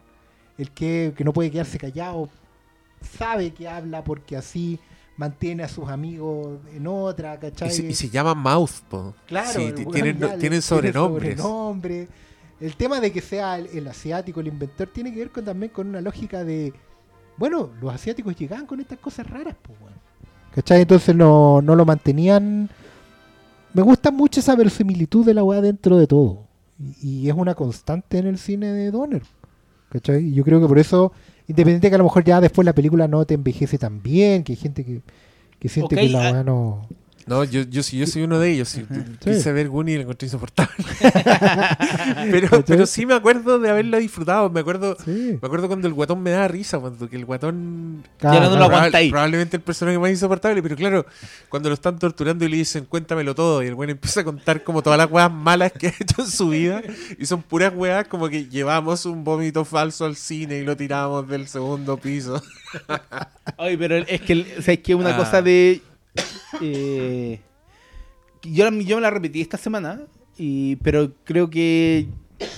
Que la Eres disfruté. joven, qué tanta wea. No, es porque el, el, el, el doblaje, weón, es maravilloso de esa película. ¿En serio? Sí. Hace, hace mucho bueno de la el- película. El sí. doblaje. Hace mucho para la película. Oye, es que yo, yo esa weá la vi ya cuando la vi arrendada, me acuerdo. En Pero- VHS. pero chico igual, entonces la vi en inglés y hay una parte que es muy divertida cuando Cory Feldman le traduce a la, a la nana Esa cuestión solo se entiende en inglés. y en inglés y, y el español de Cory Feldman es, es pésimo, que apenas entendí, pero dice, recuerde, siempre hay que separar las drogas.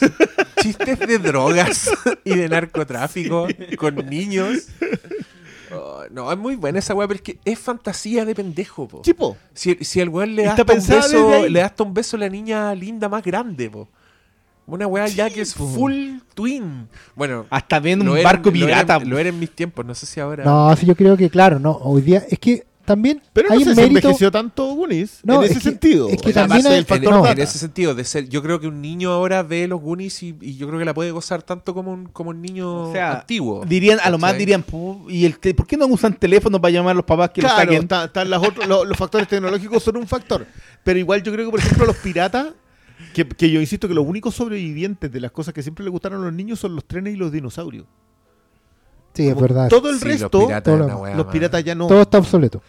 Aunque no sea, porque si. Bueno, los piratas del Caribe fue lo que fue también. po. Sí, de hecho, eh, yo, bueno, esto no significa nada, pero igual lo digo. En, en algún minuto estuve en, en Disney en un Halloween y la cantidad de niños disfrazados de pirata me sorprendió. Yo pensé que un- decir, yo era chico, me, me disfracé de pirata. No, ni el pico. Es que si cuando yo, ¿qué, qué era, qué había de piratas cuando uno era chico? Los Goonies. Pero pirata Pero falso. era, pero era lo más fácil, te ponías un parche. Es como. Ah, no, Yo cuando era chico era como. ¿Te disfrazáis de vaquero? Porque no recorríais mucho. O de pirata, que era un. el último parche. grumete. De, disfrazas de, de patrullero escolar, weón, de, de brigadero. de brigada. Con el uniforme y Y una, una wincha cinta blanca, y un sombrero, weón, de- esos del día al Paco, ya, listo. Ya, pero igual, igual es buena la, la iconografía de, de Goonies. Porque es full pirata Sí, del Caribe, pues, es, es calavera. Sí. Y en una época donde yo creo que igual él es el Steven Spielberg debe haber aumentado el consumo de, de- de venta de cráneos porque qué manera de meter cráneos en todas sus películas. Siempre hay eh, cadáveres, cráneos que aparecen siempre con la, con la boca abierta y el ruido de un grito que por instantes da la ilusión de que está gritando la calavera. Bueno, esa weá la hacen todas las películas que produjo Spielberg y en. Raiders. Sí, pues está en Poltergeist. Sí, pues. Está en. En Poltergeist, sí. en una de las escenas Sí. más memorables Bueno, de eso. los años ¿Cuándo vamos a 80? hacer capítulo de Poltergeist? Los años 80 de Amblin Entertainment son muy. No, pero, pero era Amblin jalado, jalado también. O sea, Spielberg Sí. estaba produciendo y escribiendo y poniéndole y supervisando todo. Todo. O sea, Dios lo bendiga. Dios No, le no, yo no lo conceda estoy- no lo estoy la inmortalidad. Y si no se le concede No, ya Dios, está. Que, bien la aprovechados los años de. bien aprovechados los años del. Mm. A mí, a mí, de hecho, me sorprende hoy día que, claro, tien- tiene que ver también con cuándo estamos, porque son 40 años de esa época. eh, que, que empiezas a fijarte que la influencia de. Porque, claro, Goonies es una película de Richard Donner, pero es una película que tiene. que dices tiene Spielberg por todos lados, po. O sea, Claro, ni- es- no se salva Donner- ni Dave Bruce. Es Donner trabajando ahí con los juguetes de ¿Sabes Spielberg. Claro. El recuerdo que yo tengo de esa película es que era como.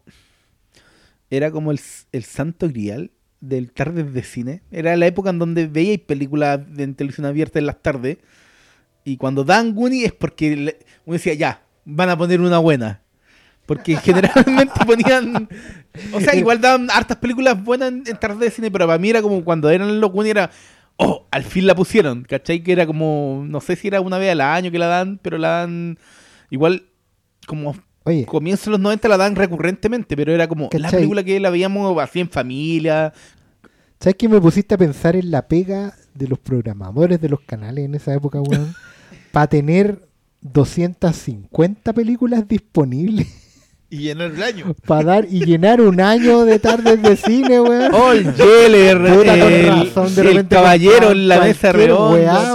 la- Y, después en cine de última función. No, de la Esa- el la, la película del niño ese que se cae en el desierto. Ah, la Y que, que la lo- del- los escorpiones lo dejan ciego. Oh, conchetumare. de la que andáis buscando tú. el Sí. perrito. No, no la vean nunca la weá. Peor O escorpión rojo. No, esa no era de. Escorpión Escorpión rojo. Mira la weá. Pero mira de La lo que te juventud. Sí, bueno, Sí, el aquí vampiro joven, po. Bueno, pero para mí, por ejemplo, Lady Hawk es un clásico de tarde de cine. Sí, pues también. Claro. Entonces, esa, es- y era de, la que- de las que te encontraba y te quedabas ya pegado, y que te la sabías de po. memoria y No, Navarra. pero yo me acuerdo del. Yo me acuerdo de esa weá haber visto en la tele el comercial de que le iban a dar. Mira, ahí está el plano de donde acaba de ver. Se fue volando Superman y ahora le golpea la puerta el Clark Kento. y aquí está. Qué bien está la Margot Kidder aquí. Técnica Yo, yo- cinematográfica. yo- yo sé que, que- que acá hay un factor de dirección de actores importante, pero es impresionante cómo cala a la perfección ambos personajes, eh, Donner. Porque Kent tiene el rango para ser Clark Kent y ser Superman. Sí. Pero la Margot Kidder tiene la picardía de ser alguien a quien le crees la enamorada con... Qué gran- buen Ese es un gif memorable, el de... Le- "Ta- ¿Estuviste tomando? Tuviste- Pero e- es la viene la gran de la escena, loco. periodista. Aquí está. Esta, esta, esta es para mí el, el ejemplo de que podía ir a hacer a ese... Cáchate, po. Ahí se transforma. ¿Cuánto crece? ¿10 centímetros? No, y- Oye, pero esto, expliquemos- esto lo expliquemos lo que encuentro más estamos Perdón, viendo, estamos viendo la Esto escena en que. Clark Kent eh, vuelve a entrar y está como diciéndose, ¿le muestro que soy Superman o no? Y se vuelve a encorvar y todas esas cosas. Yo que- creo que ahora es más difícil es volver a ser Clark Kent. Sí, El, la segunda pasada. lo- lo- el- Cuando vuelve ahí el como- de- sí, que se achica, sí, es una cuestión El impresionante. gesto se afirman los Pero- lentes, todo lo Pero no se le da el mérito que Margot Kidder es la chica enamorada de Superman y la reportera intrépida en Y la damisela Sí. en peligro. Y, y- y, loco, y pasan Y a los tres, pero con una velocidad impresionante, y sigue siendo ella. Bueno, ni hablar de lo que hace Jim Hackman acá. Que, que... Igual es- esa, esa foto tan clarita de Superman como que la mandó así en un comunicado de prensa. Sí, claro. Se sacó una selfie así. Y, y aparte pasé la noche con Superman, y eso es una entrevista a fondo. Sí, pues. Sí, pues sí. Y cuenta todas sus debilidades. Sí, todo, todo así. Sí, la- le- la kriptonita lo lo, de- lo de vuelve débil. Es verdad eso. Lo de la intrépida reportera, cuesta imaginarlo porque hoy día no existe ningún nadie en el periodismo que haga esa pega. No, pues No, ya la intrépida reportera anda La loca es, claro, es, es- a- es a veces, claro, es Santiago Pablo de Informe Especial, después es periodista farándula, así, Oh, es notera, pero además es Emilio. Mónica González, así, la, la buena hace todo y más encima no sabe escribir, le tiene que corregir el fotógrafo la falta de ortografía. Y las faltas de ortografía son súper graves. Pregunta wea súper básica. Es como el pico, ¿no? Ahí está. Sí, en, lo- en los cómics te explican eso. ¿sí? Como que la mina algo tenía que siempre pregunta por una cuestión así como. Esta se Sí, escribe con esto, con sí. esto otro. Es que también después de eso entramos. Después de esta, esta película tuvo como un impacto de racimo. Porque claro, salió y le dio un, un- un boom a los cómics. Y... Pero Superman en los cómics estaba igual en otra, weá. Estaba, era reportero de tele, viajaba por el espacio. Después vino la crisis. Claro. Y entre toda una generación, partiendo por John Byrne, que idolatraban esta película. Hicieron todo en base a esta película. Pero incluso después de John Byrne vinieron otros autores, por lo menos 2000, pues Jeff hasta, Jones hasta- también. No, sí, porque Jeff Jones fue asistente de Richard Donner. hay que Sí, pero, pero hay Pero que hay un decir que lo que, montón de hace, lo que autores- hace John Byrne es Sí. Dale, hacer dale. los cimientos reales, o sea, los cimientos Sí. que conocemos hoy día, partiendo de la base de destruir a este Lex Luthor. Sí, sí, porque lo entiende. Pero que todo es en reacción a la película. Sí, si es reacción, sí. sí, pero, es que, pero, per- perdón, este Lex Luthor no tiene nada que ver con el Lex Luthor de los cómics hasta 1975. Este Superman no tiene nada de Superman. He descubierto su punto débil. de Superman no tiene nada de Superman. No, pero loco, es que acuérdate la, la guarida del ex Luthor acá. eh. Mira, tiene una secretaria que anda con collar de perla. Sí, es la señorita. ¡Señorita Desmaker! Esa es la la biblioteca de señorita. Luthor. Hoy en realidad la biblioteca de Luthor es todo, todo lo que qu- quisieran todos hoy día para sus fondos de videollamada. ¿Cómo Pero estaría la, con la- esa biblioteca? la biblioteca de Luthor igual tiene la réplica en, el- en lo que hace después el otro con, con el Luthor con las pantallas. Heisenberg, sí, po. Sí. No, no, si, jue- si juegan bien con la idea de la actualización. Este personaje igual es. Es el Luthor del cine. Claro. El Luthor de los cómics es ese otro individuo maquiavélico que llega a ser presidente, ¿cachai? Pero, Sí. pero el Luthor del cine es siempre Jim Hackman. Si en la Heisenberg, claro, es una actualización porque, porque hoy día el magnate es el magnate de los medios. Es maravilloso que sea ¿Qué, Jesse qué es la Eisenberg. Heisenberg? Jesse Eisenberg. Ah, Eh, Heisenberg. de repente vi el pelado y no sabía de qué estaba hablando. A Luthor con sombrero. el buen- ¿Y el qué buen pasó con ese sombrero? Brian Cranston y Luthor. Hubiese sido un gran No, Luthor. en, un momento como que lo es igual, era sueño fan que lo Sí. decía, rumoreado, está... No, qué mentira. Nunca fue. nunca fue rumor. Las caras de Jim Hackman son los máximos. Bueno, este, este era lo otro, ¿cachai? Que en ese tiempo teníais que hacerlo con, Con con helicóptero. pues, los drones hoy día te dan la media estabilidad. En esos tiempos tenía que costaba hacerla. Hoy día hay, hay Instagram con drones, pues, weón. Es verdad. La weá puede ir a comprar al, al chino un dron y hacer el medio plano. Es el manso plano. Las pelucas, güey, son los máximos. Es que te- estas películas de Richard Donner, de esta, esta y la profecía, eh, están como filmadas así a través de un, de un filtro de brillos, como Sí. de luz. Tiene como un, Medio. como un glossy. Sí. ¿no? Así- Sí, en, el caso, la- en el caso de la profecía, igual le da un tono siniestro. Sí, yo creo que aquí el, Es el- muy es a la inversa, es como darle un poco de luminosidad. Oye, ¿qué les parece la profecía a ustedes? La profecía es el primer gran batatazo de Richard Donner. Es el primer gran batatazo. Yo creo que es una película que no. Que a la luz del terror de lo muy bien que, que despegó el terror después de eso, porque convengamos que igual los 70 no son el no son el momento bajo del terror en la historia. Suponiendo que el terror como género hubiera tenido alguna vez una década baja. Cosa a la cual yo no creo. O sea, yo, yo no creo que el terror tenga 10 años en que tú digas, no, no, no fue una buena década. Sea, piénsalo. Yo creo que los 90 no fue muy buena época del terror. P- porque fue revisionista. Pero hay joya igual. Claro. P- Pero, pero que ustedes en- Pero estamos hablando de los 70. Pero ¿qué fue lo que mejor envejeció de la profecía? Aparte de la banda sonora. Ah, Sí, lo que pasa es que la profecía tiene el- un poco el mérito y también el problema, diría yo, de ser un puente. Es una película que está hecha muy a la manera clásica. Es muy vieja escuela, no solo porque esté Gregory Peck, insisto, sino que está filmada como, como una película de los años 50, pero con el presupuesto y la onda de una película de los 70.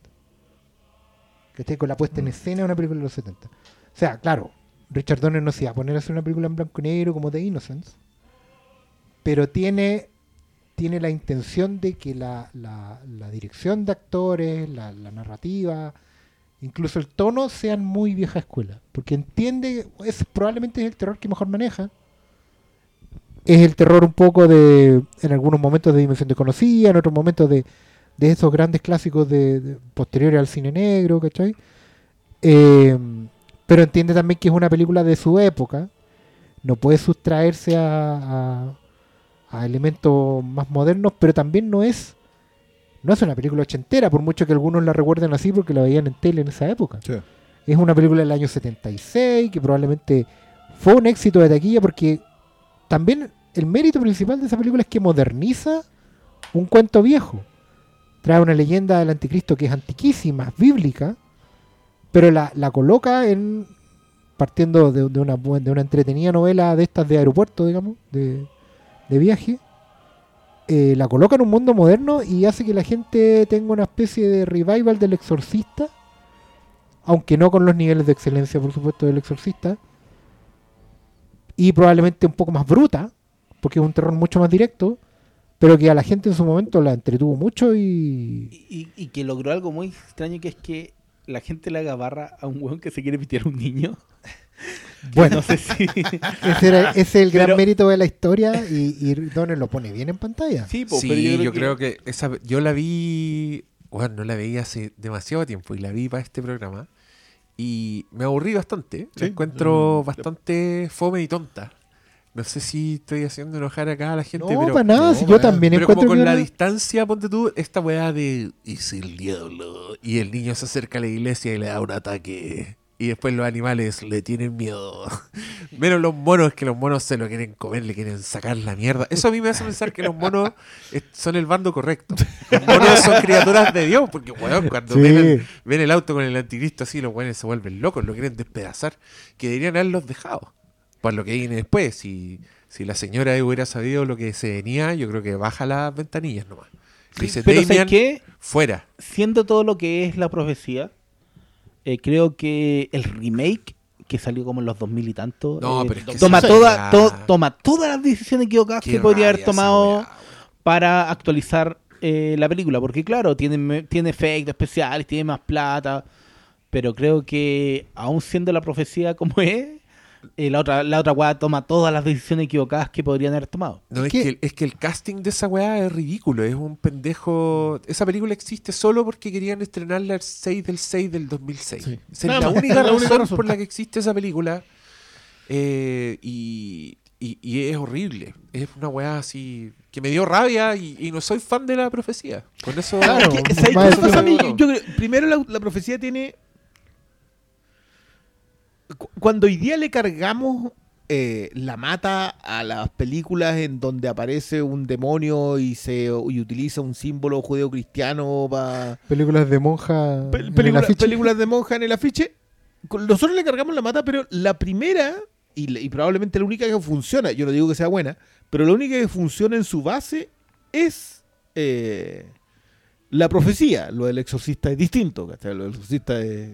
El exorcista es mucho más eh, laica. eh, es otra cosa. es laica Sí, completamente. es, o- es otra mirada. Mm. Pero lo que hace el exorcista es tomar la idea del anticristo y ir a un lugar en donde sí o sí tú podís llegar, que es la Biblia. O sea, podís, que, que la Biblia básicamente, sobre todo lo que ocupan en la profecía, es como las profecías de Nostradamus. Vos agarráis el verso que sea y le decís, no, pero es que acá está. Mentira, si el loco estaba desvariando y lo ponía por escrito y vale, y lo, lo hoy día podéis decir, no, pero es que mire, se acá están las Torres Gemelas. Da, da lo mismo. Y, acá, y podía hacer lo mismo con, eh, con la profecía. Y, y funciona porque la gente sabe el referente. Claro. ¿Cachai? No funciona por ninguna otra cosa. Ahora, yo, yo la vi hace mucho más tiempo, te estoy hablando hace por lo menos una década, y no podía creer lo lenta que era. Sí, es que yo creo, yo creo que se, se mezclan un poco las cosas, se mezcla la lentitud para la tontera, porque igual se da un camino largo. Creo que Donner quiso hacer una weá realista, realista en el sentido de que no, no hay ni una weá muy, muy zafada, lo sobrenatural son, son pinceladillas. Todo son es cosas- explicable Claro, de son la locura o de. coincidencia. Y creo que cuando es más interesante es cuando está en el drama de Gregory Peck, cuando el loco ya se decidió, después de esa espectacular decapitación de David Warner. ¿Se acuerdan de esa escena cuando Sí, claro. le tira las dagas y el otro la, se agacha a recogerla y un camión? Muy, en- muy en la onda destino final, quiero decir, ¿ah? las muertes de la saga de la profecía, que son todas como obra del diablo, así como algo invisible te mata son muy anticipadas de, de Destino Final. Después se hizo una saga completa con ese tipo de, de escenas. Pero acá es súper buena, pues la, la- el- los encuadres. Se nota que el weón es un grosso. Está dirigida esa escena así, wow. Pero después de eso está este weón solo, va a su casa, le corta el pelo al, al cabro chico, ve el 666, se, se decide a matarlo, pelea con la vieja. Ahí yo encuentro que la weá está increíble. Es su mejor momento. Pero el resto, como la construcción de la, de la Claro, mitología, es lo como- que- Como decirte, este loco es el anticristo. Claro. y para claro. decírtelo tienen que hacerles en el triciclo, tienen que hacer el... eh, O el. No, no, ese personaje, que el peor personaje que el cura, que es como el guan que sabe. Que, y, Sí. y está loco por alguna razón. Y anda así todo Cura. sermoneando. Ah, así. no, y porque es que en el fondo, mira, lo que mejor o todavía le puede funcionar a la profecía son esos momentos dimensión desconocida. Cuando te plantean una situación que puede o no ser parte de, de- de lo lógico, donde la cordura del protagonista empieza a flaquear y empieza a colocar en duda todo. Pero el problema es que eso, claro, como en buena dimensión desconocida, eso dura media hora. Claro.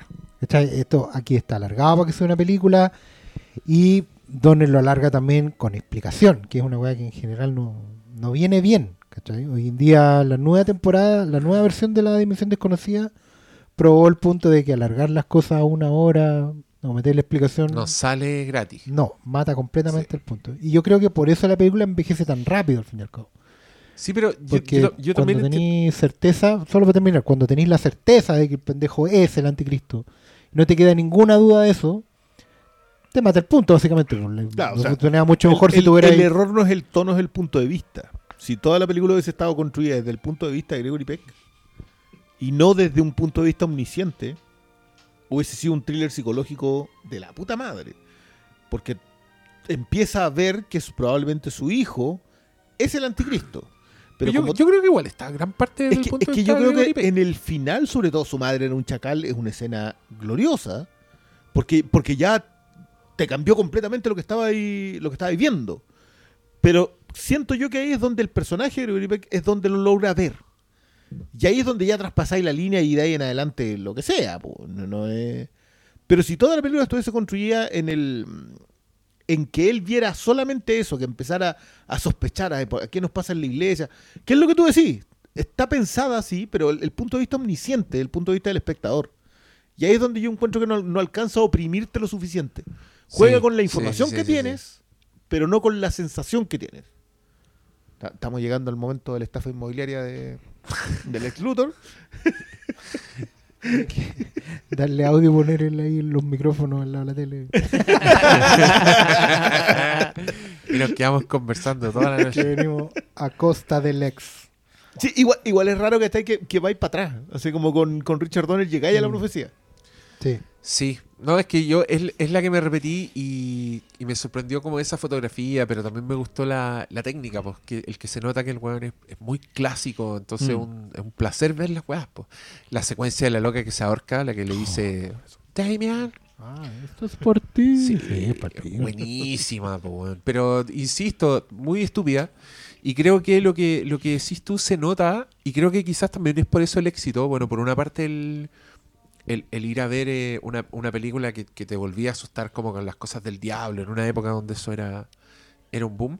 Pero creo que el final es súper bueno. Sí. Es un muy buen final de Dimensión Desconocida, pues el que te el que te muestran que el anticristo se quedó básicamente con el presidente de Estados Unidos de Norteamérica. Es como tu madre, es como el triunfo del mal, pero, pero perfecto. Y con una imagen que también es, es hermosa, que este, el, el cabro chico se da vuelta y mira la cámara y se empieza a reír de a poco y, y es una actuación de pendejo increíble que Richard Donner contaba.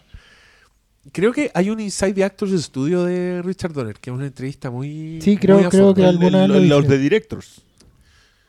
O el, el Insider Talks. Es que había una, había una ¿Con de el que mismo weón? Lipton. ¿Con James Lip- Lipton? Lipton hacía una Ah. cosa que se llama The Directors. Puede, que puede son, que, que son sea, buenísimas. puede que sea de ese, pero me acuerdo de Richard Donner siendo entrevistado por ese señor. Y ahí el loco dice que el pendejo era un poco troll con Richard Donner y Richard Donner le dijo para ese plano, no te rías. En este plano no te puedes reír. Y como que fue súper enfático con la wea. Y después, por supuesto, que el pendejo para wearlo le hace esa sonrisa. Y, y esa weá se nota en cámara, weón. Se nota que, que el pendejo empieza, que es genuina su risa. El weón de a poco y encuentro que es brillante. Weón, ¿cómo cacháis esa, como esas menudencias para dirigir a, tu, a tus pendejos? Aplicar Porque, psicología inversa. porque, el- porque a mí esa weá me gusta mucho, porque el Damien de la profecía creo que es una de las weas buenas. No es un personaje, ¿cachai? No es un, No. una- no es un niño actor haciendo un personaje. El weón no tiene líneas, no salvo Please Daddy al final, que eh, también es, es perfecto. Entonces el, el Richard Donner se dio cuenta de que para dirigirlo en verdad tenía que engañarlo. Tenía que hacerlo creer que estaban pasando otras weas para que el pendejo hiciera las weas que él quería que hiciera. Y, y- y al parecer también lo, lo provocaron cuando, cuando, cuando tiene que le da un ataque en la iglesia. Si igual el- es súper chico además el cabro, po. Sí, Debe po. tener cuatro Sí. años, un weón Y igual hablamos de una época en que no es como. Ahora igual tenéis niños actores. O sea, Claro. actores que No tienen había hijos. coaching en ese. Claro, actores que tienen hijos y que los entrenan desde guagua para que estén ahí respondiendo a instrucciones y toda la cuestión. ¿cachai? Entonces no. Es, es un acierto de casting. Sí, po. Ta- Pero todavía un faltaban dirección. años para esos grandes actores como prefiere el café. faltaba, faltaba todavía. Claro, leche, no. Take it black. Te voy a decir que faltaban solo cuatro años. Ahí al lado, eh. ya habían nacido. ya estaban preparando su gran Claro, momento. Con niños leyendo El joven republicano. No, Dime. ¿Ustedes han visto en Netflix una película donde actúa el, el Ben Wyatt? Que él está pololeando con una con una loca y la loca le dice "Es que tengo un problema, yo tengo un hijo y mi hijo es el anticristo. y es como una comedia de terror.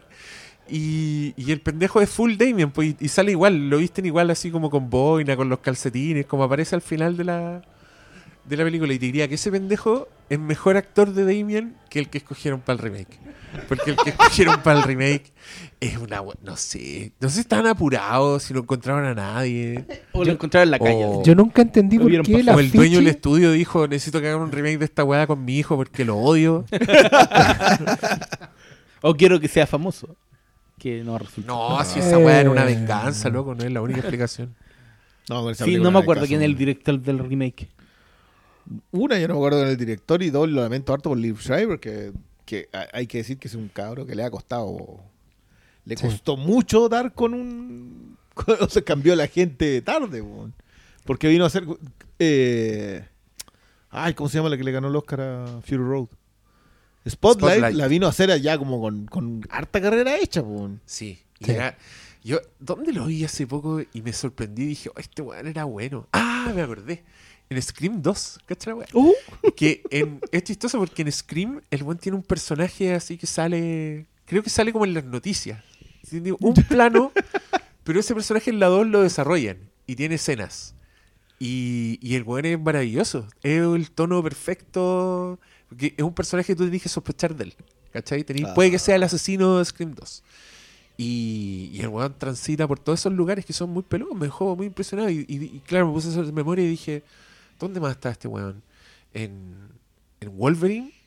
Sí, ser, Vito. eh, Era Sabertooth. Era Sabertooth. Sí, todo que- mal. que eso- pero, pero que en principio no necesariamente. Podría perfectamente. Creo que es un buen casting, pero. Es un buen caso. O sea, en el papel, claro, pero, Pero es que la película, igual es mala. Claro, la película es como el hoyo. Y de ahí que Spotlight. ¿Qué más hizo? Bueno, salen Brothers and Sisters, que es una serie debe tener. Hay una serie que es del. Que sale. Que Ray Donovan. No, Ray por Ray Donovan. Donovan. Ray Sí, pero Ray Donovan ya con él consolidado. Ya. O sea, él ya con carrera. Post. Spotlight. Yo, yo Paralelo, voy No, a- antes, antes, pero. Paralelo, debe llevar como dos Sí. temporadas de Donovan cuando hace Spotlight. Sí. O tres, ¿Por una qué cosa estamos hablando de Liv Schreiber? Porque saltó Por la por el- profesión. era, Lo hizo- era Gregory Peck. Pero no hizo ni una wea con, con Richard Donner. No. que nos acordemos. Pero es bien interesable que era un personaje en una producción de En Richard una Donner. producción Ya. de Richard Ahí, ahí Ahí sí, Mira, sí, muy es muy bien. posible que lo haya entrevistado, que lo haya... Mira, qué, lo- qué loco. Le, le haya dado la mano en el pasillo de la oficina. Perdona, ¿ustedes de las últimas de Donner Timeline 16 Blocks? Nada. Yo las vi. No me acuerdo de nada. ¿Tuviste nada. las Yo dos? las vi. recu- recuerdo que Timeline. La idea era buena. ¿Cuál La- es Timeline? La de que viajan en el tiempo como a la Francia de la. Edad Media a buscar un profesor que estaba con atrapado y que va a pelear justo una, Paul una gran y- batalla. Es con Paul Walker y no me acuerdo. qui- Ah, No, y, y con, esa y con weá- Roger Butler. No, yo esa weá no la vi. Y la otra es. Que tuvo, hizo- que tuvo cambio de música, si tuvo refilmaciones, no sé si Sí, se la no, quitaron a ref- Donner, no tengo idea. refilmaciones tuvo. Pero era originalmente con música de, de Goldsmith, que Sí. volvían a trabajar juntos después de un buen tiempo. Oh. Y la actriz era la de inteligencia artificial, la mamá de, de David.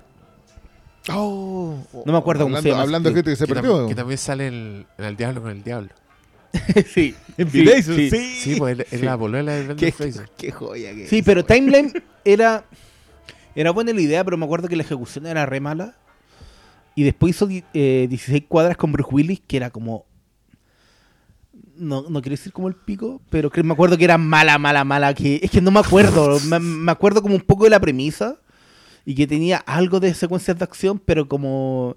Recuerdo que dije que esta wea como que me pareció. Porque yo, obviamente, en esa época ya veía todo lo que era de Richard Donner. la- por eso vi Timeline.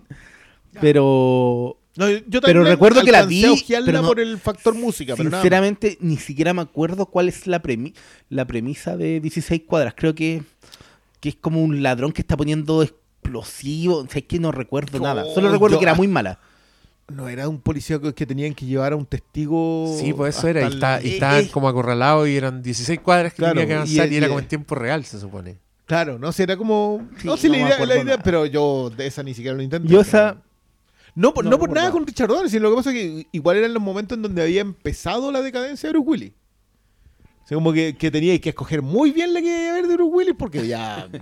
Sí, es raro porque al final es un poco lo que estábamos viendo, que después de Arma Mortal, Oh. como que Richard Donner ya encontró su, su lugar en el mundo y, y, y efectivamente la práctica como se retiró un poco.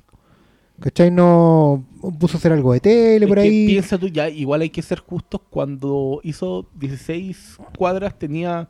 Dar tenía como ya 70 y tantos. Sí, pues entonces- murió ahora a los 90 Mm, años. No, a los murió. 91. Murió a los 91. 91, ¿Sabes entonces-? Eso, eso es un tema con, cuando alguien se va con esta edad. Que tú decís, ya por lo menos fue valorado en, en vida. En la mayoría de los casos. Yo creo que en el caso de Donner igual. No sé si eso estaba. Excepto cuando te ponías a ver las últimas entrevistas que había dado. O sea, él, él hizo el director's cut con la Patty Jenkins a propósito de Wonder Woman. Ah, Eh, mira. Sí, y había dado sus declaraciones a propósito de que él no, no sabía quién era Zack Snyder. Que me vale, yo lo- entiendo de dónde. Me pareció igual cierta grandeza del mismo Snyder de postear el póster de Superman y decir que él había creído que el hombre podía volar. Sobre todo cuando lo habían ninguneado como lo habían ninguneado. Pero él en el Director's Cut con Patty Jenkins era, se notaba que era un tipo muy atento a la industria. O sea, primero tenía, tenía claro su- sus puntos de vista, pero estaba, pero estaba muy atento a lo que estaba ocurriendo en el momento cinematográfico en el que estaba pasando. Que igual más que más la, la pega está en la casa, como si la señora sigue estando. Sí. Claro. Es que, sé que en los Claro. últimos años yo recuerdo que salió un poquito de chimuchina de que, uy, hacer los, los Goonies 2, como que fue y lo descartaron rápidamente, pero la que sí dijeron, no, esta la vamos a hacer es Arma Mortal 5. Que esa prácticamente ya la prometieron el año pasado, recuerdo que dijeron, no, ya está estamos listos, estamos, vamos a hacerla ya luego. Es que claro, y ahí te das cuenta que en realidad sí, podíais sacar al caballero del retiro porque bueno, es un asado familiar, pues bueno, ¿qué, qué? Sí, pues, y, Y- el amigo. Claro, es una junta de amigos.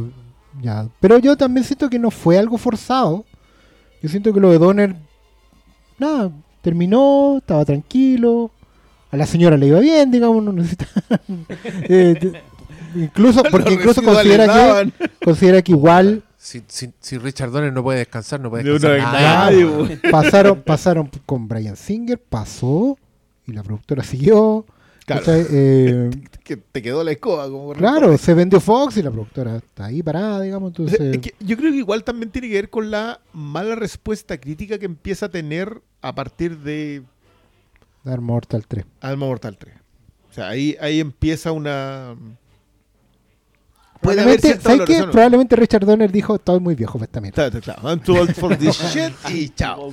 Y, Oye. y- y- y- y es cierto, es asesino, no le fue bien en crítica, digamos, independiente que uno le tenga bastante... No le fue Yo- bien en crítica porque es increíble. ¿Cuál?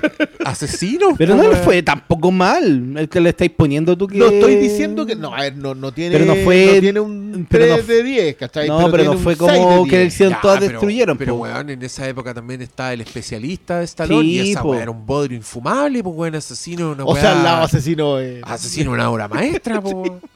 De hecho, yo recuerdo que en ese tiempo, cuando la carrera de Stallone estaba muy baja, Asesino era de las buenas. Piensa tú que poquito después. Empieza a hacer weas como hacer Drive y Detox todas esas weas de. Claro, Detox. El ah, Get Carter, Get po. Carter, todas esas weas. el remake de... Es que insulto es Carter, weón. Sí, pero después de Arma Mortal 3 hizo Maverick, eh, Buena. el, el asesino del complot. Y ahí hizo Ya con, ya con el 4. complot ya Sí. empieza, empieza también a tener menor, menor respuesta. Yo no estoy diciendo que sean malas películas, a mí me agradan bastante, pero, pero les va mal a nivel crítico. No sé qué tanto en respuesta al público. Yo, O sea, Arma, complot- el Arma- complot Arma no- Mortal no- 4 fue un éxito de taquilla. No, o sea, fue. Esa le fue es- impecable. es igual anda. que no está mal, Arma Mortal 4, yo insisto que independiente de No, los Jet Li, Es súper divertida ¿Qué la no te gusta lo de Jet Li? Es que encuentro que lo, lo soluciona mejor de lo que lo arma. Encuentro que la idea de que, de que Jet Li sea el peor villano que te puedes encontrar, tastabilla hasta cuando al final entre los dos no le pueden ganar. Así como que no hay caso y rematan así con esa escena en el agua en donde ya no, En el, no hay- en el puente. En el- en el puente puente, con el agua que se está cayendo. encuentro encuentro súper buena toda esa weá. No le, no le veo peros. De hecho, no. pensaba. eh, se enfrentaron a los sudafricanos, a los policías corruptos, a los chinos, a la mafia. ¿Qué vendría ahora en Arma Mortal 5? Yo propongo los chilenos. Bueno, lo- son los rusos. el, el Richard, el Danny Glover. Danny Glover, él decía, creo, en una, una declaración que a él lo que le interesaba era hablar del tema de la brutalidad policial actual. Oh, Que Porque literalmente está muy viejo que- para esta que- mierda. bo. Que Glover, claro, Glover siempre ha sido un activista. De hecho, me dio mucho gusto, ahora que vi Arma Mortal 1, ver que en un plano completamente nada de alumbrado, cuando de hecho cuando entra Gary Busey y el señor Joshua a, la casa, al, final, Joshua. los va a buscar, en el refri tienen pegado un cartel que dice fin al apartheid. Porque se sabe que históricamente Ah, Danny Glover es, militante de causas de izquierda y obviamente eh, a favor de, de los negros, digamos. Entonces, fin al apartheid, bien clarito, bien nítido, pero nada de alumbrado. Y después en la 2, los villanos son Los los sudafricanos. africanos. po. Y sé que igual en la 3, aunque tiene mucha, mucha comedia, porque creo que todo lo- cuando, cuando meten, le meten chala con Leo, la película ya se desboca porque no pueden controlar a Joe Pesci. Eh, igual tiene secuencias como piensa tú cuando Mortal se pitea al, al- al amigo del hijo. Sí, igual, po, igual tiene cualquier. son súper dramáticas esa escena. Está todo el cuento de que va al, va al funeral. Es los bueno, papás como que le pegan pijo. Eh, les dice algo así como eh, atrape al que le puso esa, esa arma a mi hijo. sí. Y to- bueno, igual. Y, y no, y en la cuestión de las armas mata policía me encanta de la arma. Yo me acuerdo que esa weá, eh, críticos de la época, me acuerdo, que decían que era mala porque replicaba un poco lo de la 1. Porque en la 1 también venía un papá a decirle atrape al que mató a mi hija, ¿cachai? Pero no están viendo el contexto de la weá, tenía que ver con, con el problema de que significa ser Paco. Sí, po. Sobre todo por negro. Claro, pues. Sí, porque una weá de. Y era, otro, era, era otra volada con, con toda la violencia juvenil. Y la droga, Sí, pues, weón. pues, Si la, weá es abiertamente el tema de, oye, tu hija, ¿qué le pasó? Se tiró del, del rascacielos. Puta, sí, es que estaba grabando videos porno, estaba muy drogada. No, weón, si la envenenaron, si la weá, la violencia es cotidiana. El, el crimen venía de otro lado, tu hija iba a morir igual. Pues era porque weones de Vietnam estaban de mercenarios Sí, traficando pero- droga. Pero, ¿cachai? A mí lo que estoy sacando de esta conversación es que Richard Donner no le tenía miedo a meterse las patas de los caballos. Porque, No, weón, nada. las Por- armas mortal tienen todo ese rango de oscuridad, de realismo, de weas, de weas crudas con peso. Pero también chiste de weón en el water, de, de Joe Pesci hablando weá, de, de, de, Riggs- de Riggs haciendo el loco, como que el weón salta arriba de un weón que cree que le está en peligro la hija de, de, de Riggs y la loca está grabando, está filmando un comercial. Con un buen vestido igual a Spielberg. con un director que es un saco wea, así que está full en comedia. Ya, pero, pero ¿cachai que eso? Yo te insisto, yo creo que eso es porque él, de donde viene, el encargo que le pasaran, igual estaba mirando el mundo. Claro. O sea, son, O sea, son piensa- un- una piensa generación cuatro. de directores que está mirando el mundo. Si lo de Carpenter no es aleatorio. Ale-. Carpenter estaba. bueno, me va a perdonar, pero Escape de Nueva York es una película más consciente. Debe ser una película más consciente del estado del, del- O sea, de Estados Unidos en ese momento. Todos los memes de Daily hoy día no es gratuito, weón. ¿no? Esa película que, que será un cornetazo glorioso. ¿Cómo porque que cornetazo, weón? Tú te tomas al revés esa expresión. Pero yo creo que una película hecha, yo- colocarla en categoría B es generoso. ¿Cuál- ¿De, cuál- de qué película estáis hablando? They Live. Con Roddy Roddy Piper. ¿Qué te pasa, weón? Weón, para. Diego, Diego, lo weón. invitaste a tu casa a este weón que habla mal de comando y ahora habla mal de Day Live. No, perdóname. ¿Vos lo aceptaste en esta no, casa? pero- Uy, weón. Qué ofensivo esta weón. Yo creo que, que está impactado, Diego. Está No, tocándose yo- la cabeza. Sí, no, sí, sí, Diego en este Es momento. que, se no puedo- es que no sabía qué película estáis hablando. y Yo trataba de O sea, pensar. es que yo, yo me ¿qué dije, onda? Ninguna está de las que han de- nombrado que, que entra en esa categoría. dije, yo. estará ya estará hablando Escape Los Ángeles. No, Escape, no, pero Escape Los Ángeles es consciente de, que- de lo que es también. Por eso, pues yo decía, por ese lado va a hablar. No, yo, yo Chucha, Escape Los no, Ángeles yo- le tengo yo le quiero pedirle un- disculpas a los auditores. No, yo. Yo moriré no de- sabía. Yo tengo- no sabía cuando, cuando, esto Cuando lo empezó, que invité. Hay cosas oscuras en el Flimcast. Secretos que no deberían ser confesados. Bueno, Dave, oh, ¿No? ¿Qué? está, está mal, está mal. Yo creo que es un buen momento. oh, qué. No, yo quiero seguir hablando de Richard Donner. Ya, pero sigue. Sigue. No, que- quería pasar por Ah, ese que- lado, por el, que por el hecho de que Carpenter sí. era alguien, alguien muy consciente. Sí. Y creo que es porque vienen de una, de una época en, co- en que el proyecto que le pasaran lo convertían en algo en que igual estaban conscientes de dónde estaban. O sea, yo creo, y en ese sentido, insisto, Superman The Movie es una película que está en los 70, en donde ese no es Estados Unidos. O ese es Estados Unidos y necesitaba ese Superman, ¿cachai? No, pero es que de hecho, mira, me llamó la atención porque ahora que la tenemos de fondo, cuando muestran las escenas de Metrópolis, que es Nueva York, pero es el Nueva York pre-limpieza de Nueva York. po. El Nueva York penca, Claro, el Nueva York el- del, El Nueva del- York con cafiche. la- metro, claro, como las calles sucias, de- Taxi Driver, weón, está ahí al lado. Pero estáis metiendo ese Nueva York con este tono, con estos colores, con estas luces, con estos personajes, porque en, en- en estas películas todos los personajes que aparecen en pantalla son un potencial personaje secundario de comedia. ¿No se han dado cuenta? Pero siempre alguno reacciona, eh, alguno va a tener un, un intercambio y después Lester eso lo, lo apretó el acelerador a, mil. Pero me gusta porque creo que el Richard Lester igual supo tomar esta weá que está en Donner. Si en Donner ya tenéis los personajes haciendo Sí. el comentario, tenéis el charchazo a la cabra chica. Entonces Lester, claro, es una extensión y después tenía una escena con un pelado que cuando los weones están tirando viento se le huele el peluquín. Eh, uno que va en El patines y va para atrás. ¿cachai? Y todas esas No, aún que- se la vuelta el paraguas. eh. Mientras está quedando la cagada. weón que está en la caseta telefónica. En la nunca deja de hablar de teléfono. Nunca deja de hablar por teléfono. ¿Sabes qué? Yo cuando era chico eh, me gustaba más Superman 2. Porque inevitablemente tiene villanos, tiene los los villanos, villanos. tiene las peleas. Pero si es más buena que la chucha. Pero ¿por con no el no, pero con el tiempo eh, el, el factor cinematográfico inevitablemente hizo que mi favorita sea Superman 1. Cuando era muy chico, muy chico, me gustaba más Superman 2. Pero ahora no, no, no puedo sino poner en mi ranking de películas favoritas Superman 1 por, por todo lo que conlleva el, el trabajo de, Donner. Eh, es maravilloso todo el comienzo, pero también creo que las soluciones a las que llega, inclusive para hacer eh, interesante la batalla entre un superhombre y un hombre sin poderes como el ex Luthor, son todas decisiones acertadas. Entonces, me- Superman es- está llena de decisiones acertadas a cada momento y, y es un placer verla. Inclusive ahora cuando está de fondo, sin audio, pero Está- escucho está el audio de, en mi oreja. La güey. música de Williams. Ah, ¿Sabes qué? Es curioso lo que acabas de decir porque, claro, es evidente que cuando se enfrenta a otro grupo de superhombres, la definición de acción tiene que estar. Y es la, es la decisión que toma que toman Nolan y Snyder de hacer Man of Steel contra Zod. Y no contra Luthor. Luthor no existe todavía en la, en la primera Man of Steel. Y acá el enfrentamiento de un hombre versus un superhombre. O sea, te la aterriza a pesar de que los, los otros personajes están presentados desde el minuto 3. Sí, es verdad. Y, y claro, a nivel cine obviamente es mucho mejor esto que lo de Lester.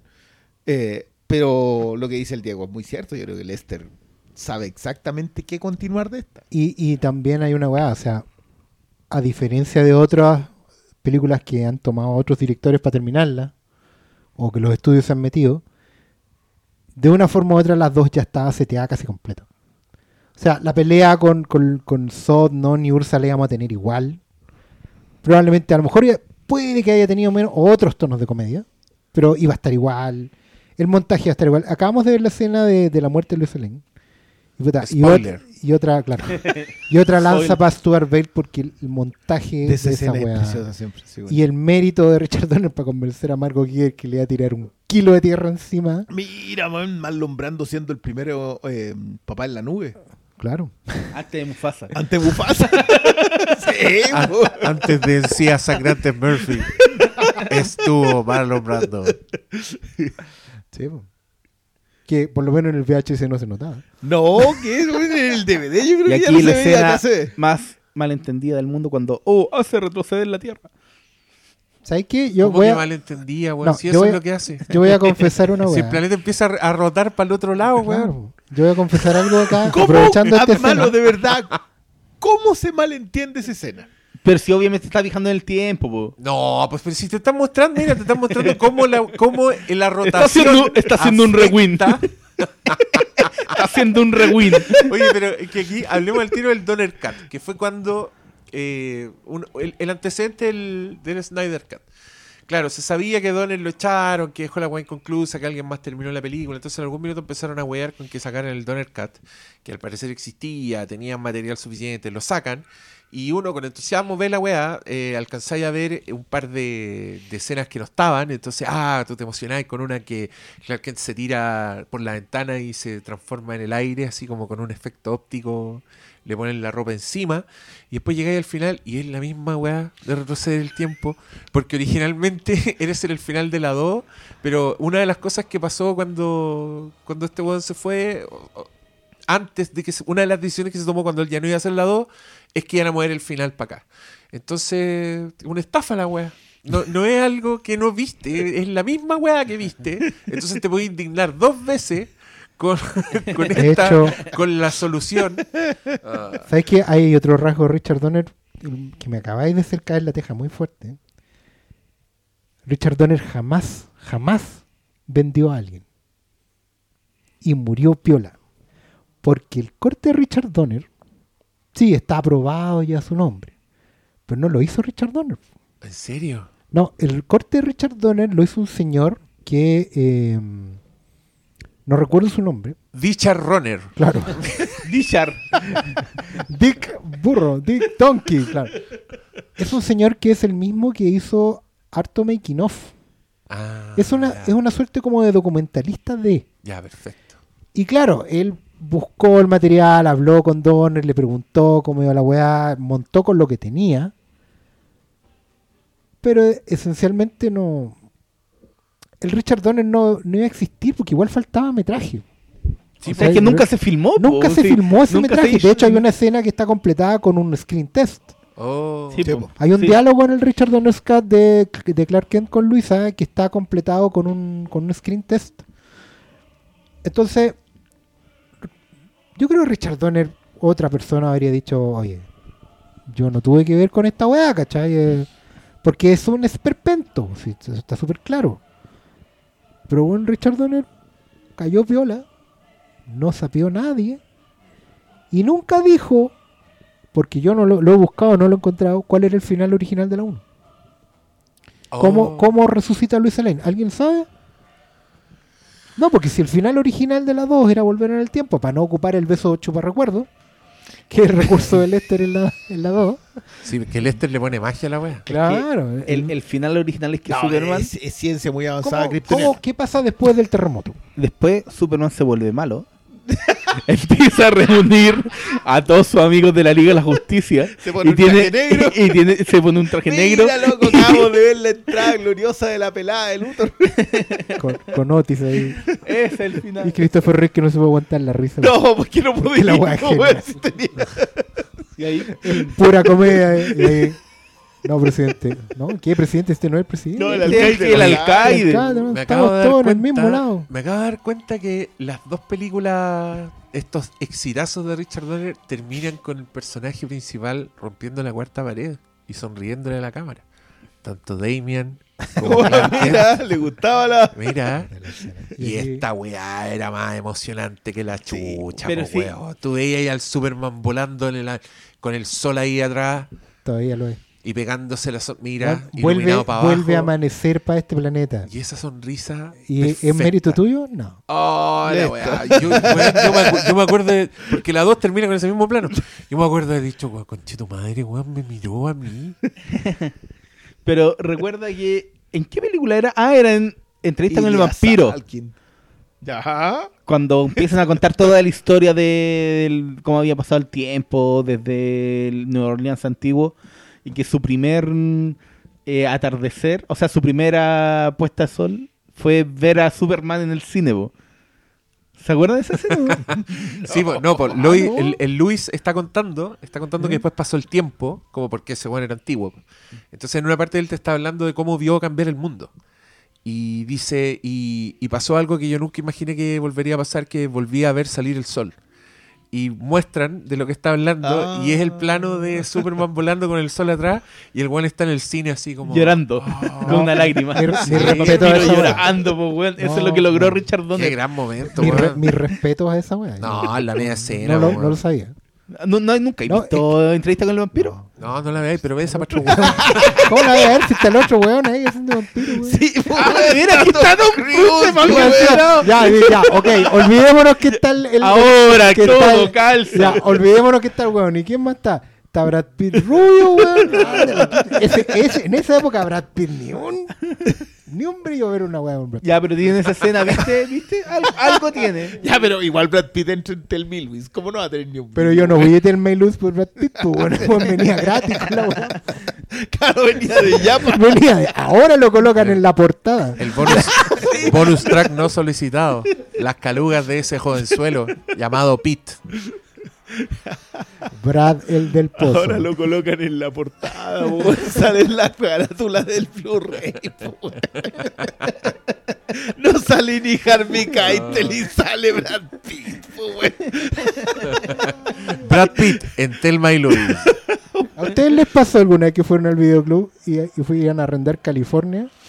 Y está, está tuneada para que saliera Brad Pitt más grande que David Duchovny. Puta la. Oye, pero en esa weá hay uno- unos condoros. En, lo- en el marketing en dos partes. Miren, si ustedes ven el afiche oficial de Scream, el oficial, no el chileno, el oficial, ustedes van a ver que Drew ese Barrymore. weón del. No, el, el. ¿Cómo se llama el. El que es el asesino en Scream, po? el, el marido de Mónica El no. Skid Ulrich. Skid Ulrich. Ah. Ulrich está con un bigote que es flaitísimo y que es de su personaje en Mejor Imposible. El weón que asaltaba a Greg Kinnear. y, seguramente cuando hicieron el photoshoot, el weón estaba con ese look y loco está en el afiche con ese look que no sale en Scream. Y es el afiche oficial. No es el videoclub chileno que llegó a la weá. Ay, sé, que, sé que dos personas saben de qué estoy hablando en este, en este momento. Entonces lo agradezco. Sé que dos personas vieron ese afiche de Scream y dijeron, ¿y por qué ese weón está con bigote? ¿Viste? Otro más que. Ese era el afiche que salían como unos, los tres como unos cuadrados, ¿no? No, pues que sale atrás la cara grande de Ah, Drew Barrymore en blanco y negro y adelante están los personajes en foto. Ah, ya. Y la Neve Campbell, y están todos perfectos, por menos este weón que está como el, como el asaltante de Mejor Imposible. Se me olvidaba que Skid Goldrich salía ahí. Pero Scream es mucho más, ¿o no? Es un año antes. Un año antes. Sí, po. No, sí, calzan perfectos los tiempos para que haya sido así. Claro, probablemente. Ay, que igual pongámoslo, no, lo- no le hagamos el quite, ¿Sabes pongámoslo en la Voy- portada. Voy a, voy a subir esta ficha al, al Instagram del Flimcast y nadie a- va a saber nadie va a por qué, saber por qué. te lo voy a subir Ah, en un par de capítulo de días más. Scream, viene capítulo de Scream. igual, igual si hubiera capítulo de Scream podría ser la primera vez que la viera de corrido.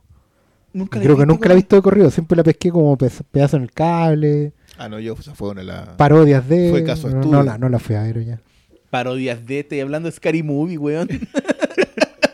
Que igual hay que reconocer que la primera, por lo menos, era, tenía su par de chistes decentes. Creo que la 1 y la 3. No, yo, yo a la 3 No, la y a la la tres 4 tiene- les tengo cariño porque son de los Zucker, po. Sí, pues.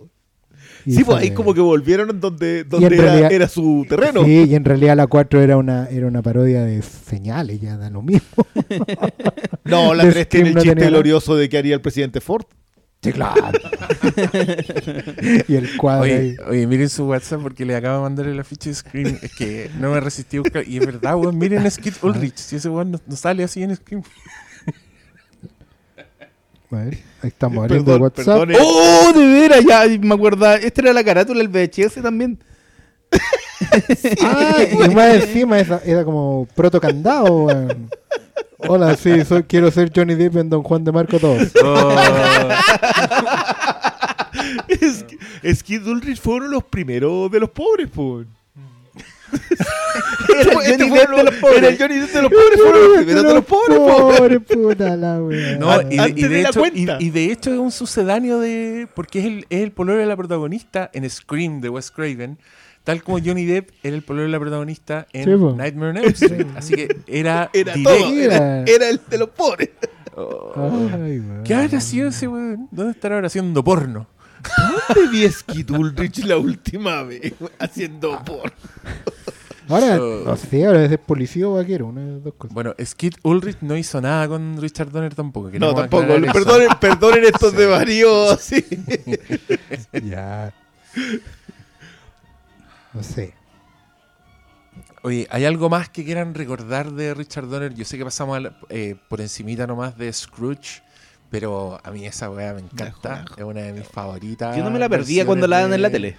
Es, es la versión del cuento de Navidad que hemos hablado incesantes veces y que es tan buena historia que se puede trasladar a todos los escenarios imaginables.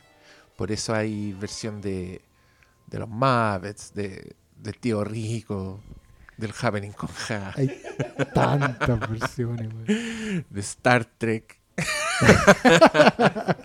No, es el que sale en, en Los Simpsons. De los Simpsons. No, no.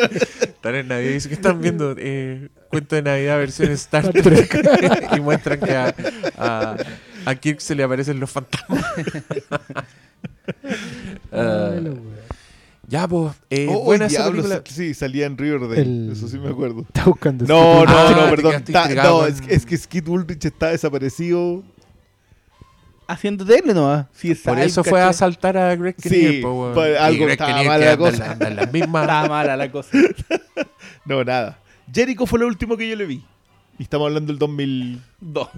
Más menos. 2005, en el mejor de los casos. Bueno. Eh, No sé. Cariño a asesinos también. Es una buena película. Cariño PC. Asesino, Lady Hawk. Eh, Yo la que no ¿qué vi fue Radio Flyer. Y la otra que. Sí, sí, Yo esa tampoco la vi. Es, de- es como, es que también fue clásico de tarde de cine. po.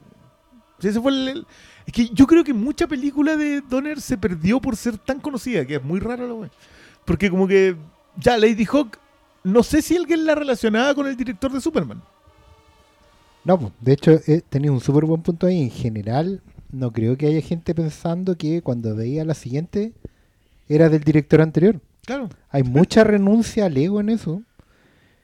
Y también yo creo que hay harto de, mm, de hacer cine para que la gente se entretenga.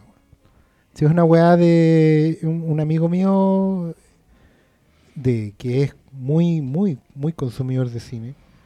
Él comentaba el día de la muerte de Donner que lo, lo que a él le dolía en el fondo, pero que agradecía, era que inevitablemente el- la, la carrera de Donner lo había marcado como, como cinéfilo porque le había dado genuina alegría en la sala. ¿Cachai? O sea, claro, lo, de Superman era quintesencial, ¿cachai? Pero que, por ejemplo, Arma Mortal lo había vuelto a traer al ruedo.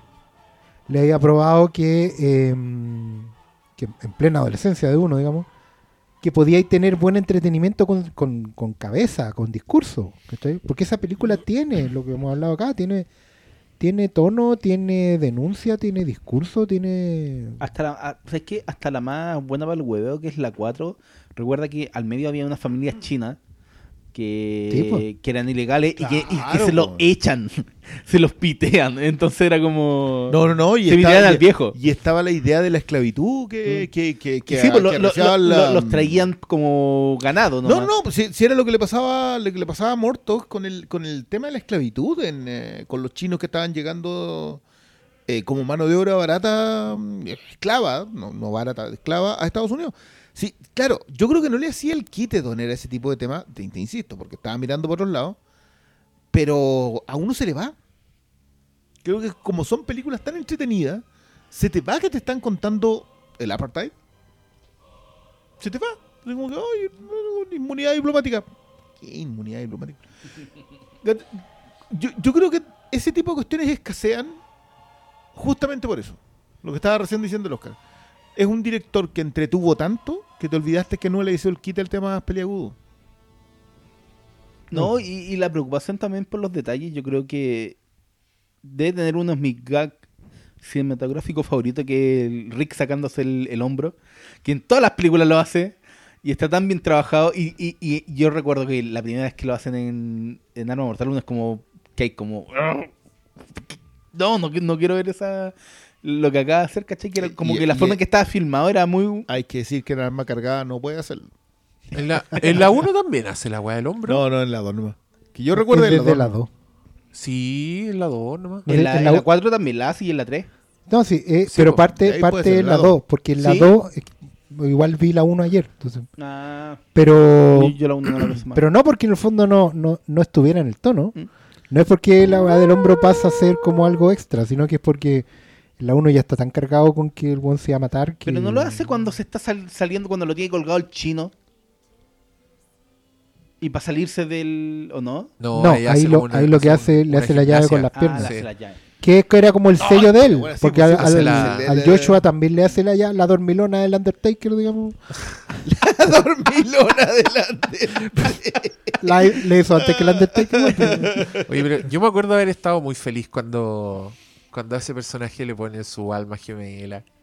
Que es una loca igual de, Ah. de violenta. y que le gust- y que le gustan- homenaje a, Pero sí, digamos que. a Tiburón. la- no, y la- la escena de las- tres chiflados, weón. No, y la escena de, de, de cuando se muestra la herida es, muy Sí, buena. po. Sí, pues el homenaje a Tiburón es una joya. Esa cuestión.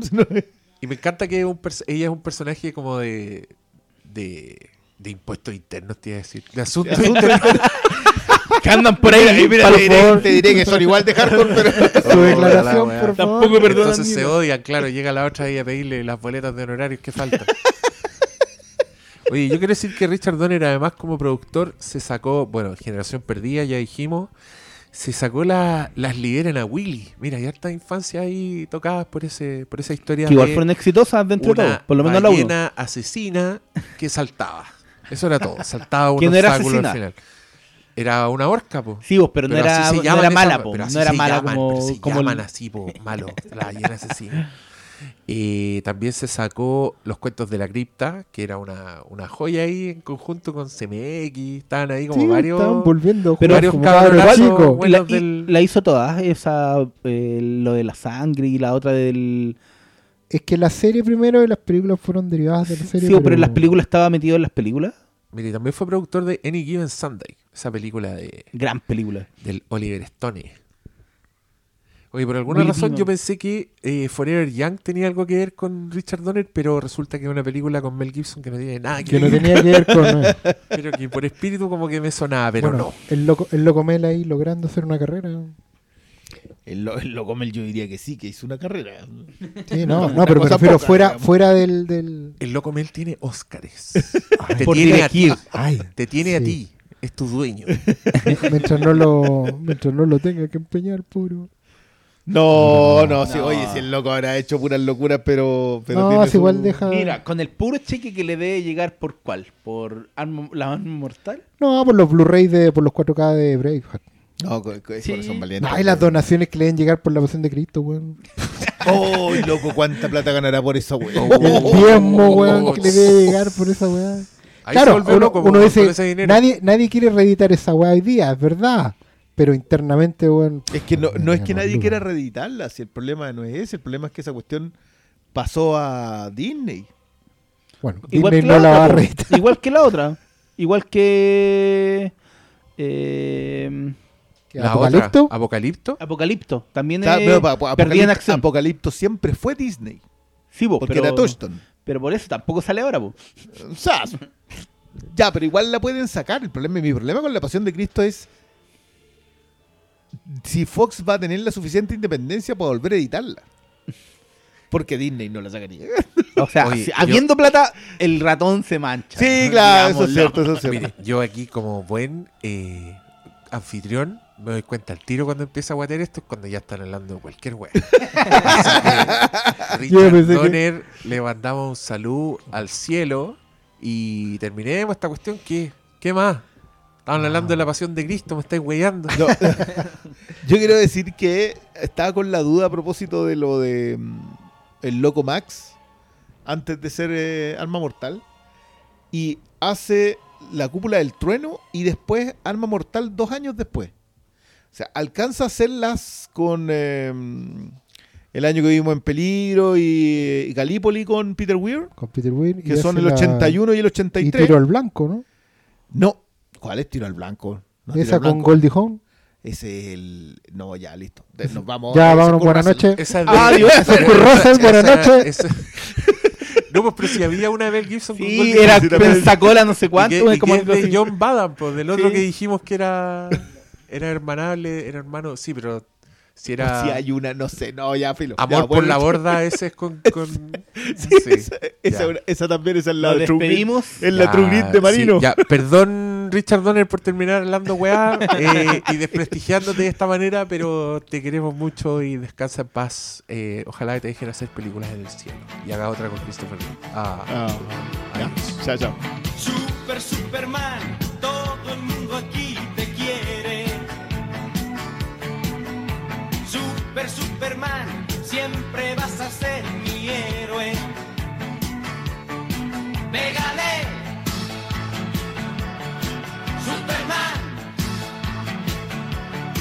Pégale.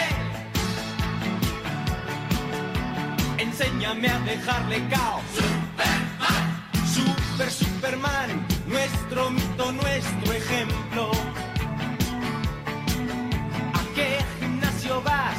Dime cuál es tu secreto. Pégale, Superman. Pégale. enséñame a dejar pecado.